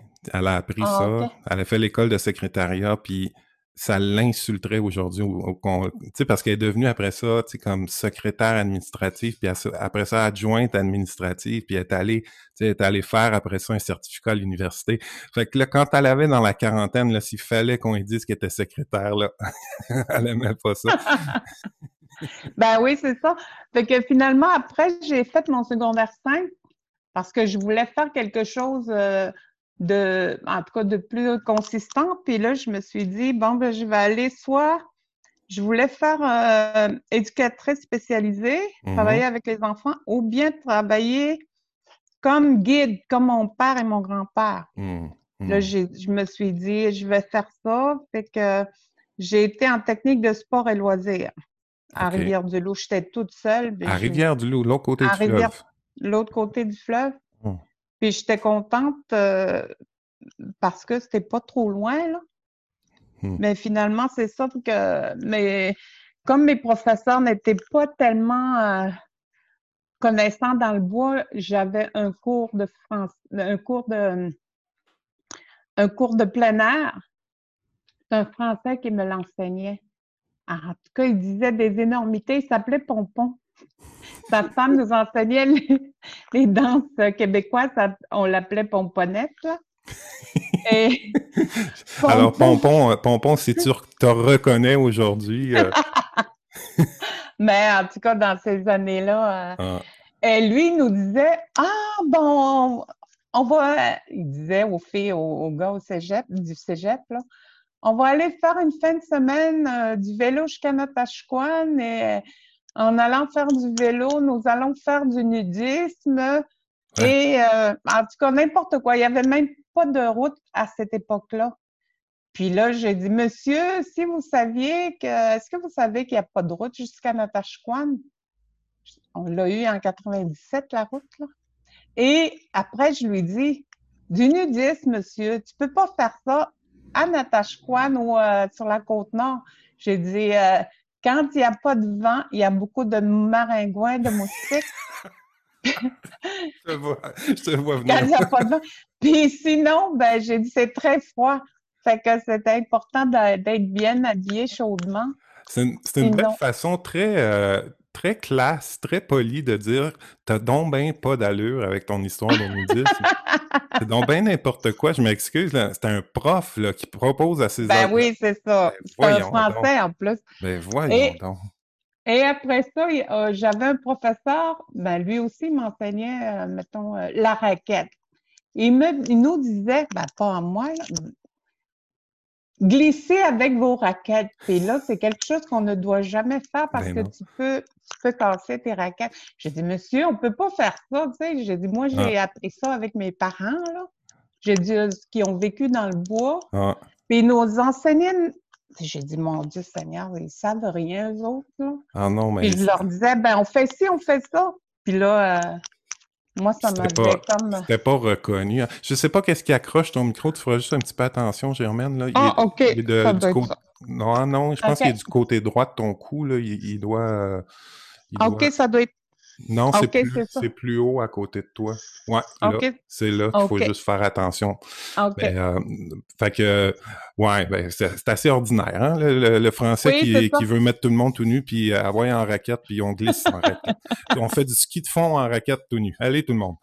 Et puis, on danse, on, on, danse euh, avec pomponnette avec Pomponette, c'est une Française, là. Ah, ah. mais moi, je me suis dit, eh, mon Dieu Seigneur, moi, ce que je voulais, c'est danser avec les coleurs québécois. Ben oui, ben oui. Et, euh, puis là, vous, ben, faisait faire comme danse?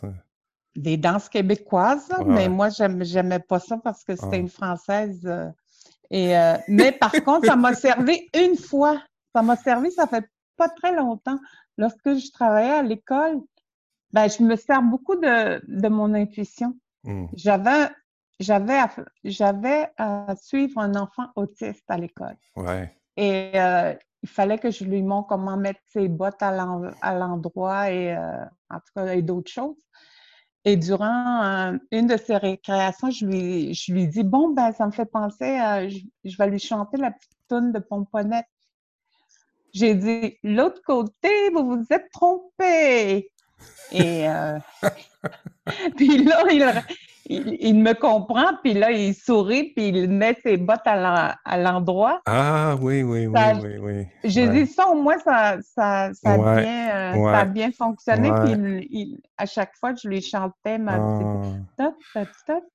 Tu avais déjà cette, euh, cette fibre-là d'éducateur spécialisé parce que faut que je te confie que j'ai déjà vécu avec un autiste. Euh, nous, on a été famille d'accueil, mais euh, pendant 15 ans auprès de personnes déficientes intellectuelles. Puis avant ça, euh, j'avais travaillé dans un organisme où on vivait avec des personnes déficientes intellectuelles, puis mon voisin, c'était un autiste, puis la meilleure façon de communiquer avec lui, c'était de passer par un, tiers, c'est-à-dire par quelque chose d'autre qui n'est pas la conversation directe. Oui, Parce que le regard direct ou la conversation directe, tu sais, fais ça ou mets tes bottes comme ça, il voulait rien savoir. Mais si j'utilisais, comme tu fais, une chanson, parce que je l'ai aidé à prendre sa douche, fait que là, j'étais mm-hmm. derrière le rideau, puis là, je chantais une tune qui racontait tout par où passer pour se laver, puis là, ça fonctionnait.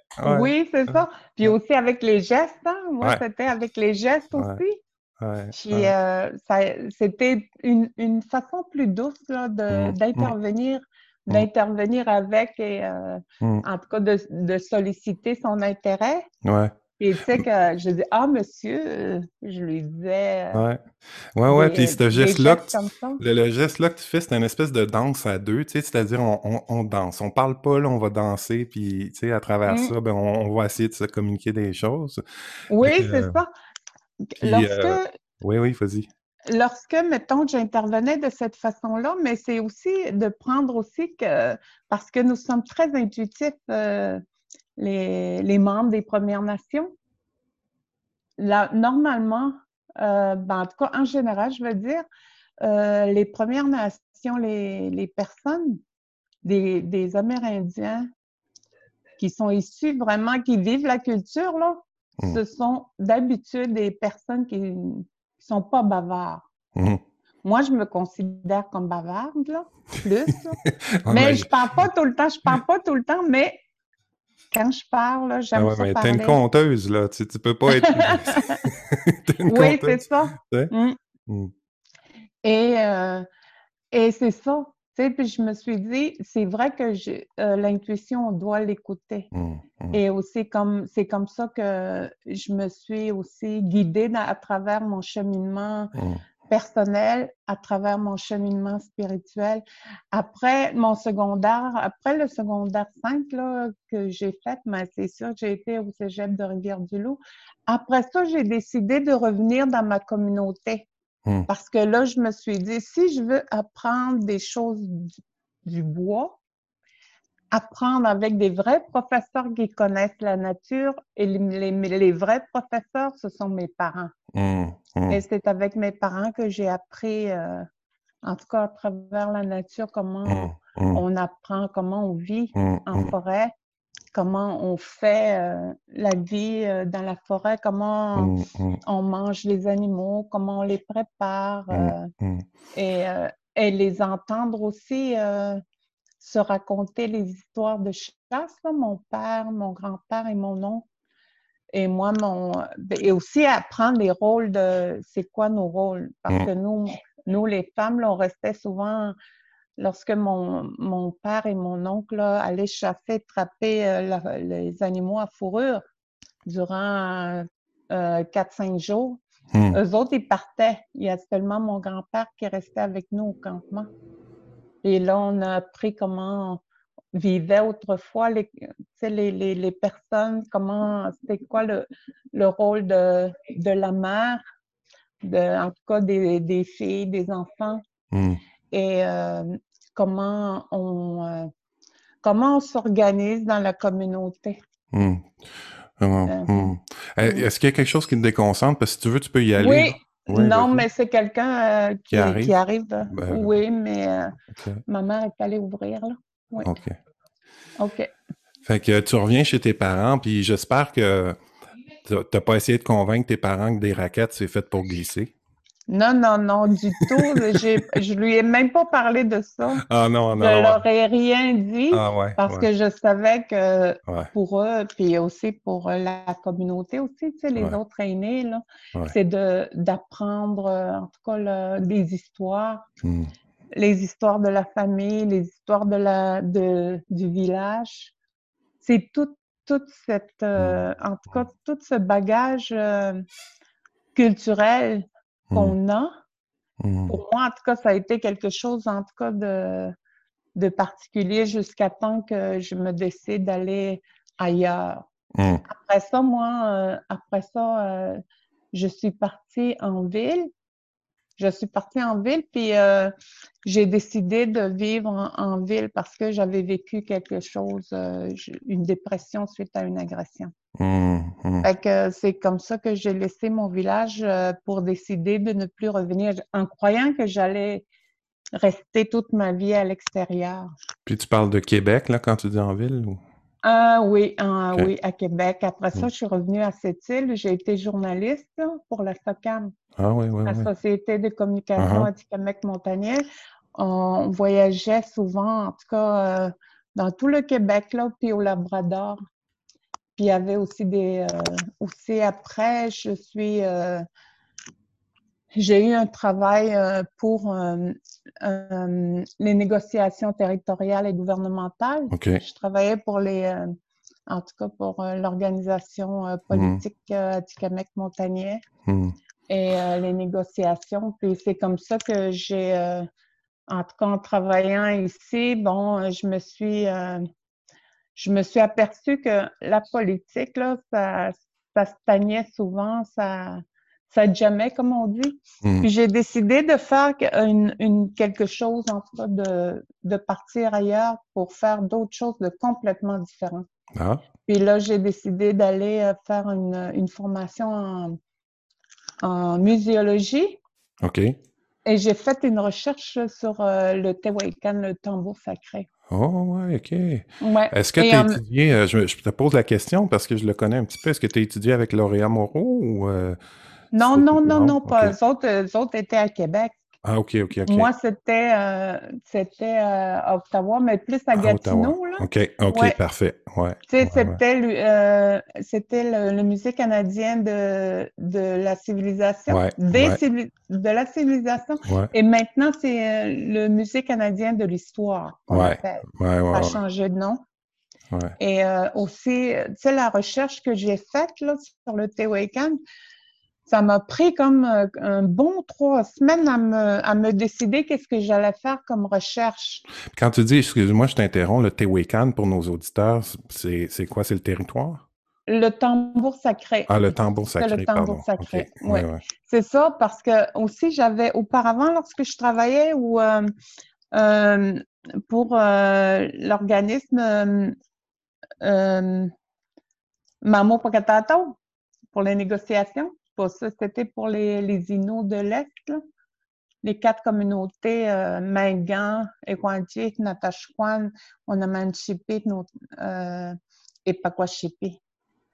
Et euh, il y avait eu un projet là euh, d'un CD. Un CD que les, les nos, nos, aînés, les aînés, mon grand-père avait participé à ça. Puis dans chaque communauté, il y avait un ou deux aînés qui avaient participé à ça. Et euh, moi, j'ai fait, euh, j'ai travaillé en faisant la traduction, en faisant l'organisation. Et euh, pour le. À l'époque, c'était l'année internationale des aînés, je pense que c'était en 99, si je ne me trompe pas. Là. OK. Et ça a été pas mal, c'était très bien. Puis je l'ai, le CD, là, c'était vraiment. Wow, j'aimerais s'entendre ça. Oui, J'aimerais vraiment, ça entendre ça. Puis, puis je savais pas ça euh, de ton parcours. Euh, tu sais, on, se connaît pas beaucoup. Moi, je, je te connais surtout comme conteuse, là, tu sais. Puis on, s'est rencontrés sur, euh, sur Facebook, en fait, il y a, quelques années. Puis je te partageais mes projets, tu sais, de partenaire pour la paix et ces affaires-là, tu sais. Mm-hmm. Fait que là, on s'est suivi comme ça. Mais cette partie-là du tambour, du tambour sacré, je la connaissais pas. Puis j'aurais comme, tu sais, mon ce podcast-là, je sais qu'il soit, soit pas trop politique puis plus humain, là, plus au cœur de mm-hmm. nos histoires, mais je peux pas m'empêcher euh, de te poser la question à savoir qu'est-ce que tu penses de, de tous ces groupes et, personnes-là non autochtones qui, euh, qui créent des, des ateliers de construction de tambours sacrés, tu sais, puis qui font, font des sous avec ça, puis qui génèrent, tu sais. Je sais ah, pas, moi, moi, ça me questionne. Ça me questionne. Oui, euh, ça m'a beaucoup questionné, ça m'a depuis longtemps.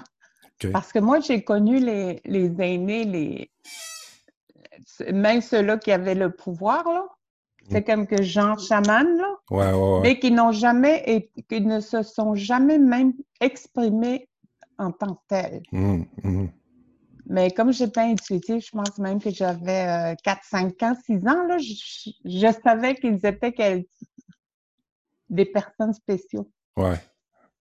Et, euh, et en même temps, euh, je vais juste revenir à mon projet. Euh, mon grand-père, lui, il avait, il jouait du tambour du Tehuacan. Mmh. Il accompagnait.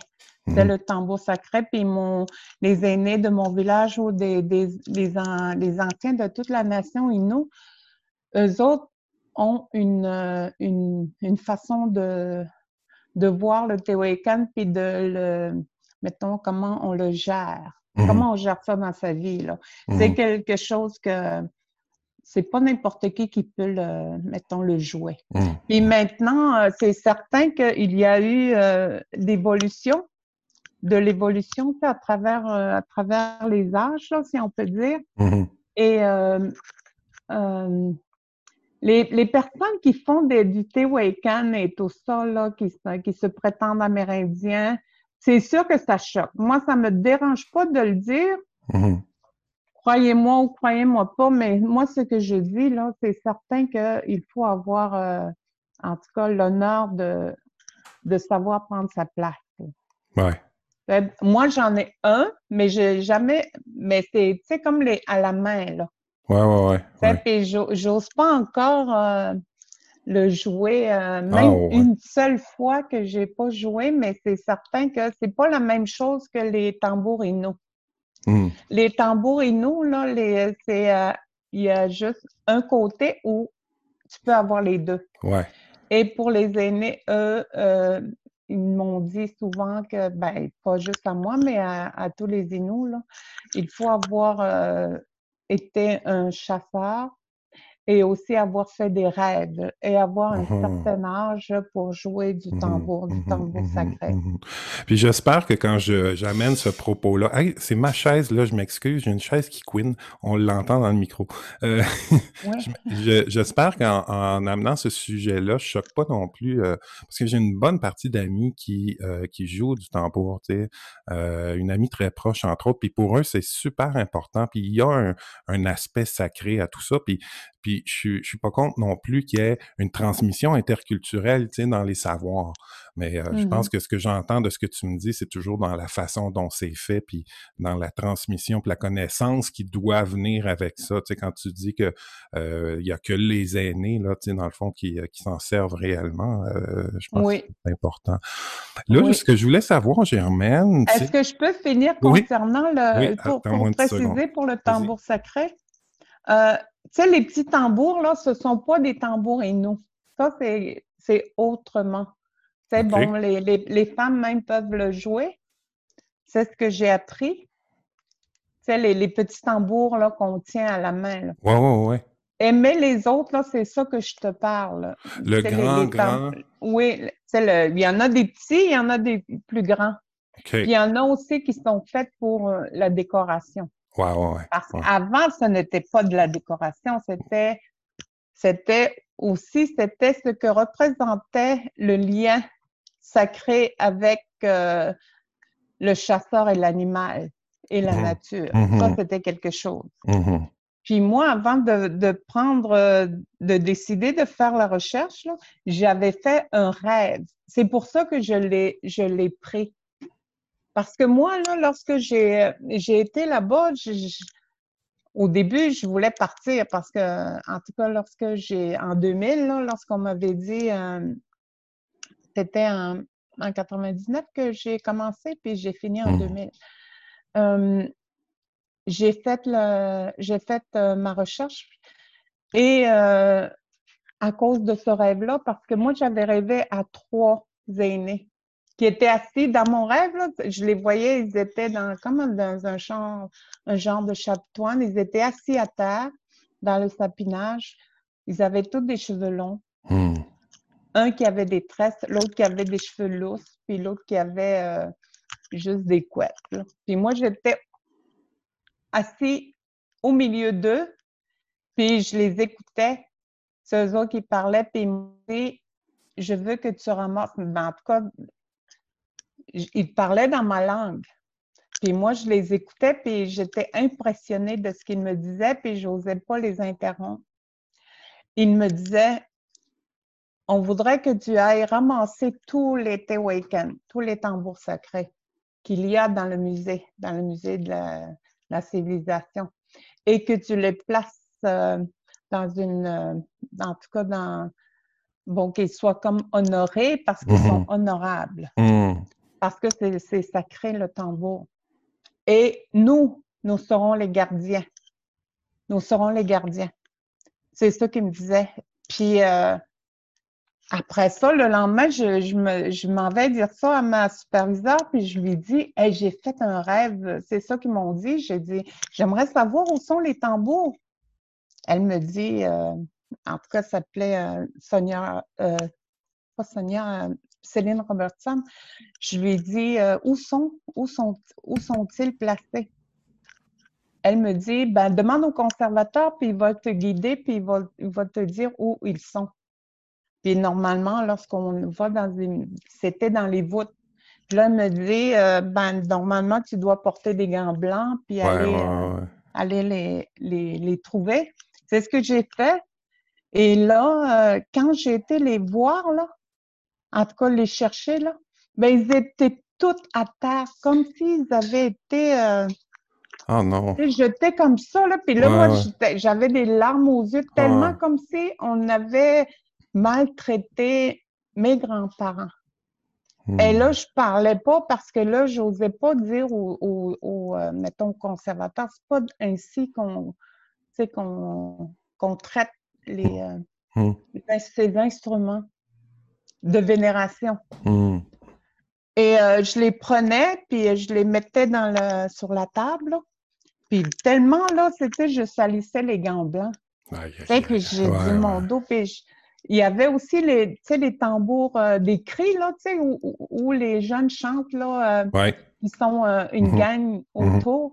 Mais ceux-là, je ne les ai pas ramassés, mais seulement les tambours Inou. Et les, les, tambours que j'ai ramassés venaient de la, Basse-Côte-Nord, ils venaient du lac Saint-Jean, ils venaient de Ouachat, Shefferville et du Labrador. Mm. Et c'est comme ça que je les ai ramassés. Et euh, aussi, quand j'ai fait la recherche, bon, euh, il y avait des, euh, des artefacts qu'il fallait que je fasse la, en tout cas, la, la recherche de ce qu'ils signifiaient. Il y a des choses que j'ai découvertes là, que même mon grand-père ne savait pas. Ah ouais. Mm. Ah, ah, tiens, toi aussi, ça t'arrive. ouais. ouais j'ai juste. J'ai fait la même chose. J'ai comme juste raccroché. Là. Ah. OK. Puis, euh, fait que c'est. Euh, Mais ces tambours-là, après, là, là, sont rendus où? Euh, là, c'est quoi que je te disais, là? Parce que là, ça m'a dit. Que même tes grands-pères, il y avait des ah choses. Oui, c'est ça. Ah oui, c'est ça. Sur ça, qu'ils ne connaissaient pas. Oui, des artefacts, là, qu'on ne. Il n'y a personne qui savait les aînés les plus vieux ne savaient pas à quoi servaient ces mm. artefacts pour la chasse. Il a fallu que j'appelle au Labrador euh, euh, une amie. C'est une aînée, euh, Elisabeth Pinachouet, son beau-père. Il, était rendu à l'hôpital, puis je pense que ça faisait plusieurs mois qu'il était là. Et c'était son beau-père. Puis là, je lui demande, c'était lui, on m'avait dit c'était un chaman. Puis je lui demande, est-ce que tu pourrais demander à ton beau-père à quoi servaient ces, euh, artefacts? Puis euh, j'ai dit, je pourrais vous attendre euh, le temps qu'il faut parce que, tu sais, pour rejoindre les aînés, ça, t'en vas pas chez, comme chez toi, là. Hey, donne-moi un peu de... Tu veux-tu me passer ton, tes écouteurs, c'est tout, là? Mais avec des aînés, c'est différent. Il faut les apprivoiser, tout ça. que je, au bout de deux, trois semaines, elle me revient, puis elle me dit à quoi ça servait ces artefacts. Hmm. C'était pour la chasse. Et ça, là, c'était quelque chose que j'ai appris vraiment. Puis quand j'ai euh, quand j'ai euh, transmis ce savoir-là, ce savoir, ce savoir à d'autres personnes, et nous, même les, les, les aînés, là, ils, ils, étaient surpris. Hmm. Parce que c'était des choses, des rituels de chasse que les, euh, que les hommes avaient et aussi ceux-là qui, qui jouaient du tambour. Mmh, mmh. C'était comme euh, les bijoux. C'est comme euh, quand lorsque tu portes des, des, bracelets, lorsque tu portes des bandeaux, lorsque tu portes des colliers, des, des ceintures, c'était toujours en lien avec la, des rituels sacrés. Mmh.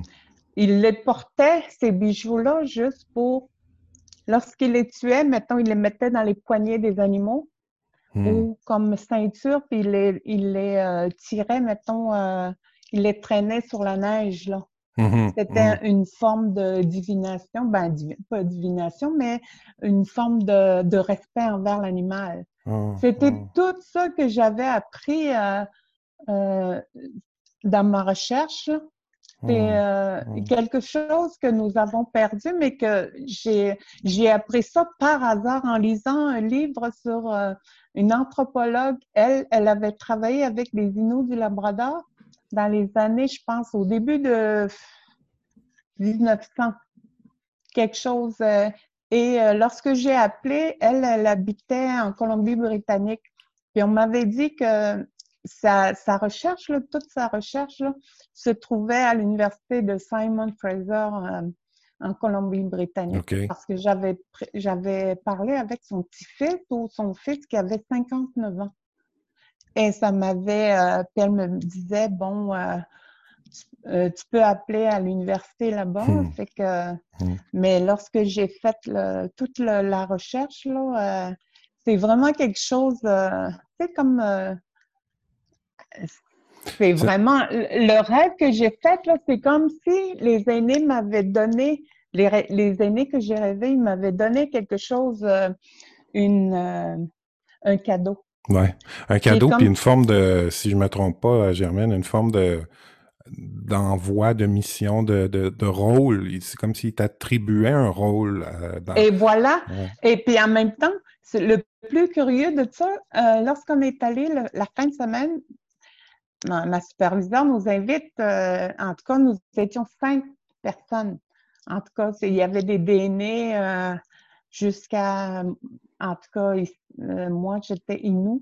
On est allé à son chalet, à la, à la femme, là, puis j'avais vu trois grosses roches. Tu sais, des grosses roches mm-hmm. qu'on sert pour aller euh, dans un matachan, dans une tente de Syrie. Mm-hmm, mm-hmm.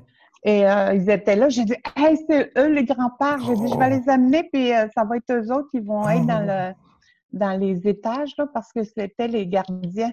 Elle me dit, elle dit, tu peux pas faire entrer n'importe quoi dans les, même dans les voûtes du musée parce que il y a des, des éléments qui sont vivants à l'intérieur des roches. Mmh mmh Et elle me dit, jamais le, euh, le musée, la direction du musée, la division d'ethnologie euh, de ce musée-là va vouloir.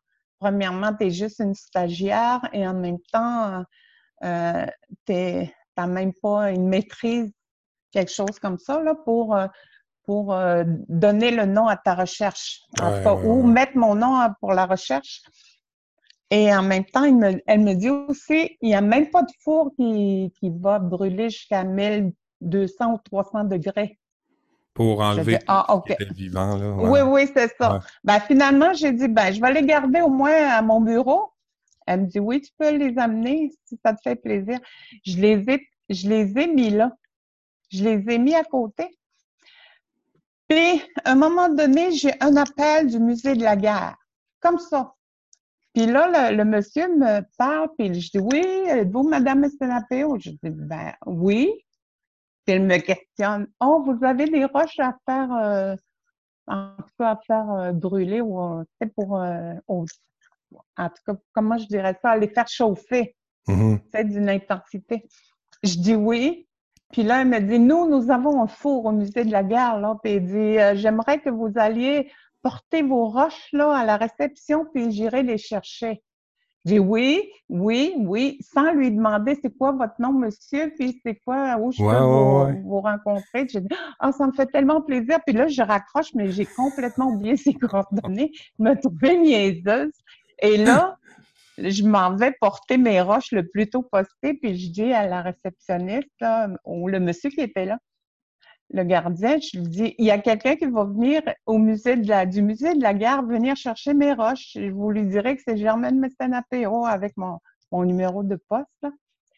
Puis elle me dit, comment s'appelle le monsieur? Je dis, le, je dis, je ne sais pas, mais euh, je me, en tout cas, là, je me trouvais pas tellement professionnelle, mais finalement, je me suis dit, OK, puis là, je me posais la question comment ça se fait qu'il savait mon nom, puis en plus, il me le dit comme s'il me connaissait depuis euh, toujours.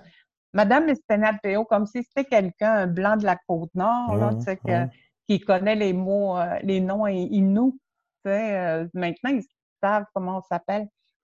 Et là, je dis, je sais pas, il va venir, puis après ça, deux, trois semaines, je reçois mes roches.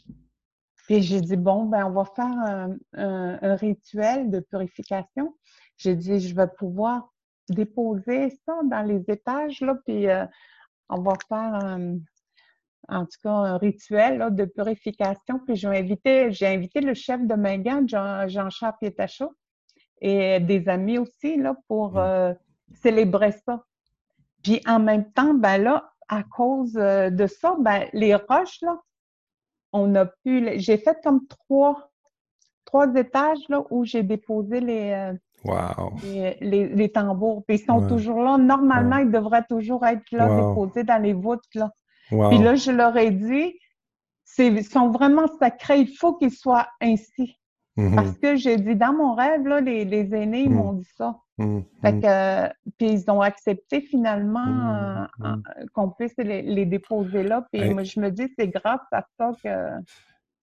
Je suis vraiment, je suis vraiment touché par cette histoire-là, Germaine. Tu sais, puis euh, c'est un passage de ta vie, je l'entends, qui a été. Euh, qui a été très important pour la suite. À quel point, après ça, le compte est arrivé, puis que cette période-là, de la rencontre avec le sacré, des aînés dans le, dans le rêve, euh, est-ce que ça a eu un impact sur ton choix après ça d'aller vers la poésie, vers le conte? Oui, euh, ben, pas, pas, tout de suite. Parce qu'avant ça, je, je, me suis dit, euh, je, vais, je vais étudier. Mmh. Quelque chose que j'aime, là. Puis là, moi, j'avais ramassé des prospectus de des universités pour savoir. Puis j'ai même pas, je voulais pas savoir qu'est-ce que qu'est-ce que j'allais étudier. Ben, j'avais choisi des secteurs, là. Puis là, ben là, je suis tombée sur, un, en tout cas, un, secteur qui m'intéressait. Et en même temps aussi, je me suis inscrite à l'Université d'Ottawa pour étudier en droit. OK. Puis j'avais été acceptée parce qu'il y avait beaucoup d'Amérindiens qui étaient acceptés là, mais en même temps, je me suis dit, tu sais, avec un gros, le gros ego que j'ai, c'est bon, ben, en tout cas, là, ça ne m'aidera pas au niveau personnel et spirituel. Je vais avoir la tête grosse demain. Fait que là, je me suis dit, non, j'aimerais mieux. Puis en même temps, euh, euh, ma superviseure là, en muséologie, elle me dit, Germaine, il cherche quelqu'un à l'Université de Montréal, je crois, ou, euh, qui cherche en tout cas des, des étudiants pour en muséologie. Puis elle me dit, je vais t'écrire une belle lettre, puis tu vas pouvoir aller à l'université faire ta maîtrise. Comme ça, tu vas voir ta maîtrise. Mais là, j'ai j'ai dit, je peux pas faire ça parce que je dis, j'ai même pas un diplôme, un simple diplôme, euh, un certificat. Le syndrome de euh, l'imposteur. c'est ça. Et puis après, j'ai dit, j'aimerais, j'aimerais ça aussi avoir juste au moins un certificat à l'université ou un diplôme. Hmm. Un diplôme comme un bac. Là. Puis euh, elle me dit, c'est pas nécessaire, tu es bonne, puis, mais finalement, j'ai j'ai pas j'ai pas accepté puis mais par contre, j'ai écouté, puis là, j'ai euh, le, le, mettons, la, la matière qui m'intéressait, ben ça, c'est tombé en travail social. Oh, tiens. Là, j'ai fait, oui, puis là, j'ai fait mon bac en travail social. Tu sais, comme euh, en intervention, puis. Euh, ouais, ouais, ouais. Et tout là, c'est comme si l'éducatrice spécialisée de l'époque, elle voulait revenir, là, tu sais.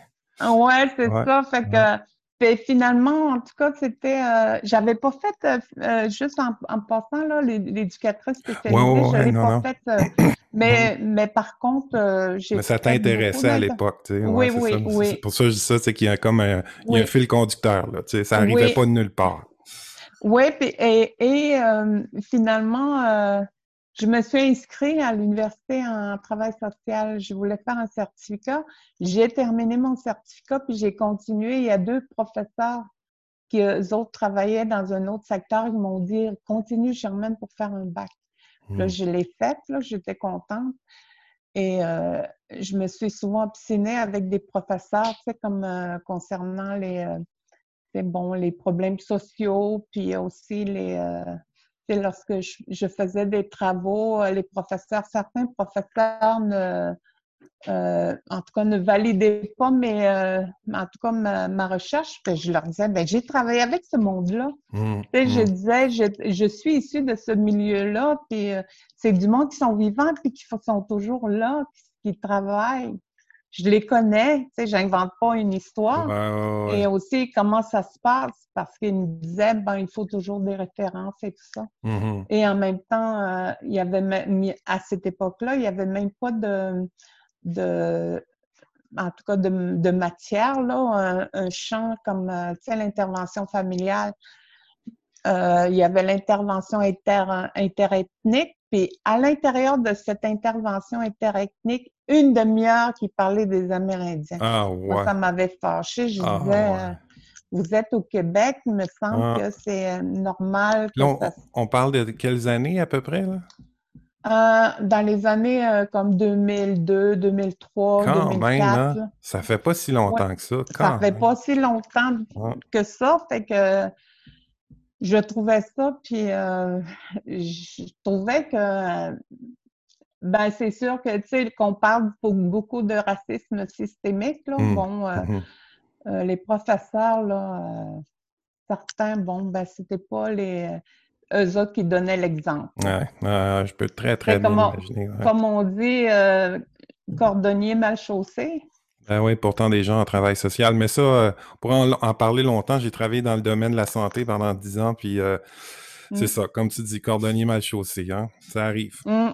Ouais, c'est ça. Fait que, mais finalement, en tout cas, je me suis, euh, j'ai abouti à finir et j'étais contente parce que j'ai travaillé aussi à l'école ici, chez nous, là, puis mm. au, dans le, aux services sociaux pour la DPJ. j'ai ah, travaillé à l'école secondaire à cette île euh, pour, euh, pour euh, les, les, jeunes autochtones et aussi je mmh. faisais des interventions individuelles et, et de groupe. Et lorsque je faisais des interventions de groupe, ben, souvent la plupart, il y avait beaucoup de des petits blancs, là, au les, les, Québécois.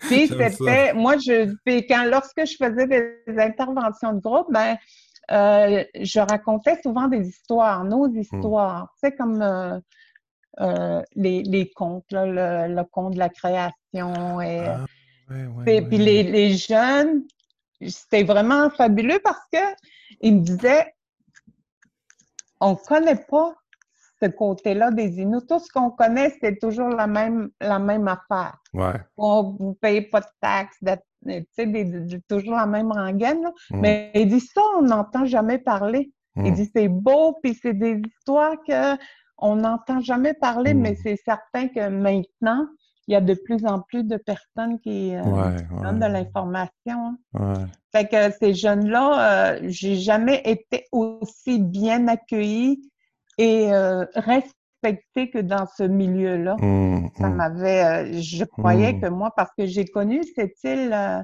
dans les années fin 70 comme étant une ville très raciste pour moi. Ouais, ouais, ouais, Et je trouvais que j'ai dit, bon, je vais essayer, je vais quand même essayer de travailler. Si, mettons, on me lance des tomates, je vais, je vais démissionner.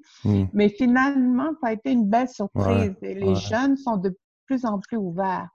Et quand on parle de jeunes, je crois, c'est là maintenant, c'est les, euh, les jeunes, les adolescents, les jeunes adultes, puis les mmh. qui sont euh, jusqu'à 40 ans, là. Mmh c'est même les la cinquantaine, les personnes sont plus ouvertes envers euh, les, Amérindiens. Moi, en tout cas, là, ça... je pense que le, le conte, c'est quelque chose qui, c'est quelque chose qui fait appel à l'imaginaire, à la métaphore, puis à, la spiritualité de l'enfant en nous. Tu sais, il y a quelque chose de l'enfant en nous qui est réveillé, puis qui est éveillé dans le conte. En tout cas, moi, quand j'en entends, ça me fait ça. Il y a quelque chose de, de ma propre innocence, de ma fragilité qui, d'un coup, est capable de vivre. Puis ça, ça n'a pas de frontières. Il y a pas de... Mmh. Je pense que c'est à travers le monde que le conte il, éveille ça en nous. Là. c'est, euh, mmh. un bel outil, en tout cas. C'est un bel outil que tu as choisi d'utiliser puis euh, qui s'est présenté sur ton chemin.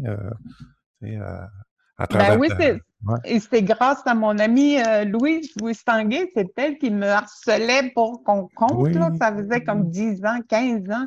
Là, je disais, oui, oui, on va faire quelque chose ensemble. Mais moi, je savais pas quoi faire. Qu'est-ce que, qu'est-ce qu'on peut faire? Je dis, on peut faire de la bonique ensemble, on peut. Euh, uh-huh, mais uh-huh. là, de. Puis après ça, moment de... moi, je lui racontais lorsque j'ai dit en intervention, c'est ça que j'aimerais faire aux enfants.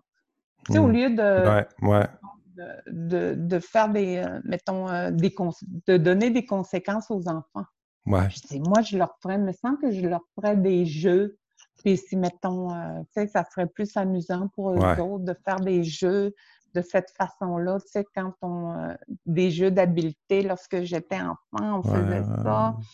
Et des petites comptines et tout ça. Puis elle me dit, en 2006, là, elle dit, Germaine, il y a un conte, euh, il va y avoir un festival de contes à Natashquan. Est-ce que tu veux venir? Ben là, je n'ai jamais fait ça. Ben là, ah tu veux que je fasse avec toi, ben pourquoi pas?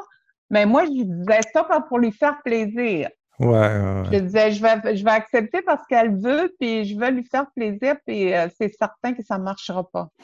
Et elle me dit, je vais, je vais rencontrer la, directrice qui était, euh, en tout cas, qui était au cégep. Là. Il y avait le salon du livre, José, José Chaboyer. Elle, elle va la rencontrer, puis elle, elle nous dit, euh, ben moi j'écoute, je la suis. Ben, d'habitude, je suis pas comme ça, là, moi je la suis. Je dis oui, oui, oui, puis euh, Ouais, je suis oui, je suis. euh, ah oui, oui, on pourra faire ça. Euh, je dis n'importe quoi juste ouais, pour. ouais. Et là, elle nous dit, bon, les filles, là, je vous donne 10 minutes pour vous préparer, puis tu nous fais, vous nous, vous me faites un compte, puis sur ça, je décide de vous prendre oui ou non. Oh! Là, j'étais contente. J'ai dit 10 minutes, c'est le fun parce que c'est sûr que ça ne marchera pas. Et je m'en. et je m'en- T'espérais que ça marche pas. Ouais, c'est ça. On s'en va dans un petit local, puis elle, Louise, elle dit Qu'est-ce que tu veux faire? Ben, là, je dis Qu'est-ce que tu veux que je fasse? Dis-moi qu'est-ce que j'ai à faire, puis je vais le faire. Puis elle me dit Bon, ben, on va faire ci, on va faire ça. Moi, je vais faire euh, l'acadienne, puis tout ça. À cette époque-là, lorsqu'ils se rencontraient, mettons, euh, euh, dans les plaines, là, dans la nature, les Inuits, les vieux Inuits, puis les, c'est les vieux blancs, là. Hmm. Et là, j'ai dit oui, oui, les anciens Acadiens. J'ai dit oui, on va faire ça, on va parler de la nature, des fruits sauvages, puis la façon qu'on parle, puis la façon qu'on chantait. J'ai dit c'est ça qu'on va faire. Elle, me dit- elle me dit c'est ça qu'on va faire. J'ai dit OK, on fait ça. Là, on, on, on voit la. En cas, on rencontre à nouveau la, la directrice. Puis euh, elle écoute notre histoire. Puis elle nous a dit je vais vous écouter 10 minutes, puis je vous donne juste 10 minutes aussi. C'est bon, euh, je dis OK, c'est beau, c'est le fun. C'est carré, Et- hein? Euh, oui, c'est ça. Fait que là, j'ai dit OK, j'étais contente parce que là, j'ai dit certain que ça marche pas, moi, notre histoire. Là, j'ai. euh, Puis là, je suis, puis je m'en fous, là, parce que je sais que ça marchera pas. Et je raconte, puis euh, moi, je fais euh, comme les, les vieilles Indiennes, les vieilles Inuits, là. C'est comment, comment elles parlaient le français ou avec, comment elles interagissaient avec euh, Hmm. les, les vieux, les vieilles blanches ou avec les vieux blancs. Puis elle, moi, je la, je la regarde après, après, là, après cinq minutes, je la regarde, puis elle était comme ça. Elle était pouffée de rire, Hein? puis là, je continue. Ben là, j'ai dit, elle se moque de nous autres. Ben puis là, je continue, puis j'ai dit, bon, pas grave, là, elle se moque de nous autres, puis c'est sûr, c'est non. Je continue pareil mon, mes sparages, là. Fait que là, après, elle nous arrête après, euh, après 5-6 minutes, puis elle nous dit, bon, c'est assez les filles. Fouf! Ben là, j'étais contente parce que là, j'ai dit, bon, c'est sûr. c'est- On est débarrassé. On n'a même pas fait 10 minutes. Fait qu'elle nous dit, ça, c'est bon, mais bonifiez-le. Et on vous invite. Wow! Ouais. Fait que là, on s'en va. Ben, T'attendais là, pas à ça, là. Ah, je m'attendais pas à ça. Puis là, j'ai dit, OK, bon, on s'en va, on s'en va, moi puis Louise, on s'en va euh, la le premier festival, euh, en tout cas, de, de Inokadi à Natashquan. Puis celui qui l'a créé, c'est euh, Alexis Roy. tu sais. Puis euh, on s'en va là. Puis en septembre, on est allé, on a été invité à, à, aux îles de la Madeleine. OK. C'était euh, seulement des femmes conteuses qui étaient invitées. Hmm. Puis il y avait un seul homme, c'était un, un- un Africain, un joueur de tambour qui Hmm. était là. Puis il y avait, on avait rencontré euh, elle qui faisait la sagouine, Viola Légère. là. Ouais, ouais, ouais. Ah, ouais. C'est Wow. elle, là? Elle C'est-tu faisait la. La sagouine? Elle est- Oui, Un petit peu, je vais dire ça. elle était vraiment, mais vraiment gentille. Ouais, ouais, c'est ça, c'est Viola Léger. Ouais. Ouais. Oui, Viola Légère. Ben, moi, je l'appelais Viola Légère. Mm. Ouais. Mm. Wow, fait que c'était comme le conte euh, rapidement, là, c'est devenu une partie importante de ta vie. Puis, Mm. euh, écoute, je vois que le temps file, euh, on, on va peut-être se quitter bientôt, mais euh, Oui. Avant de se laisser, euh, j'ai posé la même question à Joséphine, et puis en, en passant, euh, t'es pas si terrible que ça. Moi, je trouve. euh, Non, non, je suis pas si terrible que ça. Mais moi puis pas ben, quand- moi puis Bibite, lorsqu'on on, on habitait, ben, c'est sûr, fait qu'on Ben on était comme des, des, des, des, des sœurs, hein, des fois, c'était Ben euh, oui, comme... Ben oui. Ben oui, ben oui, en je sais c'est quoi. On était trois. on bien. Ouais, était trois chez ça. nous. Moi, j'étais comme celui dans le milieu. Tu sais, j'avais une sœur plus Ouais. vieille puis un, un Ouais. frère plus jeune. là. Fait que je faisais le tampon entre les deux. Ah oui, je sais c'est quoi. Mais, tu sais, ma question de départ, dans le fond, c'était comment, comment on en arrive à faire ce qu'on fait aujourd'hui, tu sais, puis comment, comment notre vie personnelle est devenue professionnelle. Puis là, ce que j'entends dans ton parcours, c'est beaucoup de travail, beaucoup de courage. Tu sais, on n'a pas, puis je pense pas qu'on va s'étaler là-dessus, tu sais, mais la raison pour laquelle tu as quitté la communauté, c'est quelque chose qui est, violent, qui est traumatisant, tu sais, qui, probablement a occupé beaucoup de tes pensées. Mais ça a été un moteur aussi. C'est ça qui t'a mis en action, qui t'a fait aller aux études, qui t'a fait devenir quitter aujourd'hui, tu sais. Mmh. Puis ça, ça me touche beaucoup. fait que, tu sais, des fois, on, veut quelque chose dans la vie, mais c'est pas nous autres qui décident tout le temps. Tu sais, la vie nous pousse à... Oui. là, je, paraphrase ce que moi j'entends de, ton parcours de vie, tu sais. Donc, je suis peut-être à côté de la plaque, là, mais puis surtout, ben, je le paraphrase à travers mes yeux puis mon propre parcours de vie.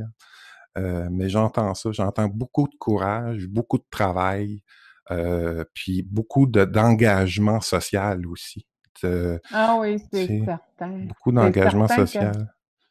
Oui, et c'est certain que pour moi, en tout cas, là, c'était euh, la, principale euh, ligne conductrice, si mmh. on peut dire. Là mmh. aussi, c'est aussi le, mon cheminement spirituel. C'est quelque chose que moi, mmh. je trouve important. Parce que c'est important de vieillir, je pense, dans la sagesse parce que je me connais. J'étais la, la, pire enfant de, de mes parents, là, que hmm. je peux dire. Là, j'étais la plus malcommode, puis ils m'ont toujours accepté. Hmm. Et, par contre, euh, en tout cas, euh, je sais que je leur ai ouvert les yeux aussi, à ma communauté aussi. Fait que je pense que c'est quelque chose de, de bien. Ouais. Euh, ce, que je, ce que je pouvais apporter aussi aux enfants, c'était aussi que quel que soit notre parcours, notre cheminement, on peut, on peut devenir quelqu'un de, en tout cas, de meilleur. Ouais, Puis il y a aussi, tu sais, lorsque je, fais, je faisais, euh, je faisais euh, des histoires, tu sais, bon, c'est certain que dans mon, dans mes projets, c'est d'écrire aussi, mais ça, c'est, je suis lambineuse, c'est une de mes, euh, de mes défauts. Ah, welcome to the club. et et aussi, j'ai fait des des, des, petits films avec Wapikoni Mobile, ah, avec oui. les enfants. Oui, là, oui, quelque oui. chose que. Oui. Puis d'ailleurs, euh, si tu veux bien, là, après notre discussion, tu m'enverras des liens où on peut soit lire des choses que tu as fait ou voir des choses de Wapikoni, puis je vais mettre ça sous la vidéo pour les gens et aussi sous l'audio. Euh, écoute, euh, Germaine, j'aimerais ça te remercier. C'était très généreux. On a, on a appris beaucoup autant de Joséphine que de toi. Euh, c'est un peu dommage qu'on vous ayez, on, vous ait pas eu toutes les deux en même temps, mais au moins quelques minutes pour faire le passage. Là. Euh, c'était très, très, très agréable. Puis, euh, oui. ben, je vous remercie aussi à, à, à Bébite Joséphine, Pépine qu'on l'appelle. Ah, ah, ah. Ma soeur Pépine, Pépine, et à toi aussi, Patrice, je, suis, je, suis contente de vous avoir adresser la parole et aussi aux gens qui nous écoutent. Mmh, euh, mmh. Merci de vouloir nous connaître, de vouloir connaître notre culture. Et aussi, euh, ça fait plaisir de partager euh, ce savoir-là. Mmh. Il y a tellement de choses à, savoir que moi aussi, là, il me semble que ma mère, elle me raconte souvent des choses que c'est bon, c'est des choses que j'apprends au fur et à mesure parce que je pense qu'ils m'ont donné des, euh, des informations importantes, hmm. des, vraiment des informations importantes lorsque j'étais prête. Hmm, hmm, Sinon, euh, ils, ont, ils ont attendu longtemps pour euh, me donner ces informations-là. Oui, puis tu sais, tu, disais tout à l'heure que tu étais un peu malcommode, là, mais moi j'aime ça les malcommodes parce que c'est des gens qui sont capables de dire non, euh, de mmh. s'opposer à, de s'opposer à certaines injustices puis de faire changer les choses. Fait que c'est euh, pas toujours euh, mauvais d'être malcommode dans la vie, surtout quand on vient d'une communauté Innu au Québec dans les années. tu sais, je veux dire, une forme de, de force puis d'armure. Hein? ah, bien sûr. bien sûr. Puis côté, moi... un petit côté guerrier. Hein? Mmh? Oui, oui, c'est ça. Fait que lorsque moi j'ai quelque chose à dire, là, j'aime pas uh-huh. les commérages, mais uh-huh. Uh-huh. lorsqu'il s'agit de dire quelque chose, euh, mm. j'aime pas inventer euh, juste pour inventer. C'est sûr que dans les contes, c'est le fun de, de, faire de, la magie. Oui, ben là, c'est le temps. Mais ouais, c'est ça, je pense, mm. en tout cas, parce que les commérages, ça fait partie du harcèlement, de l'intimidation. Puis ça, quelque si on veut parvenir à une meilleure, une meilleure vie spirituelle, c'est pas le c'est pas le champ à, privilégier. Ouais, Peut-être que le compte peut-être que le compte dans ce sens-là, c'est un outil de vérité au lieu d'un outil de commérage.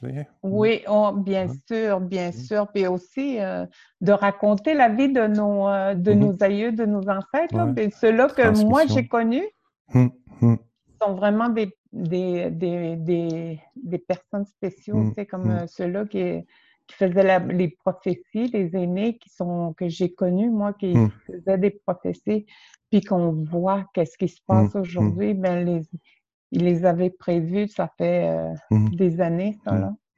Et puis on a tout ça encore, là, tout ce que les, euh, les Amérindiens euh, ont comme intuition, ont comme savoir. Mm. Il y a tellement de choses à travers les rêves euh, et tout ça.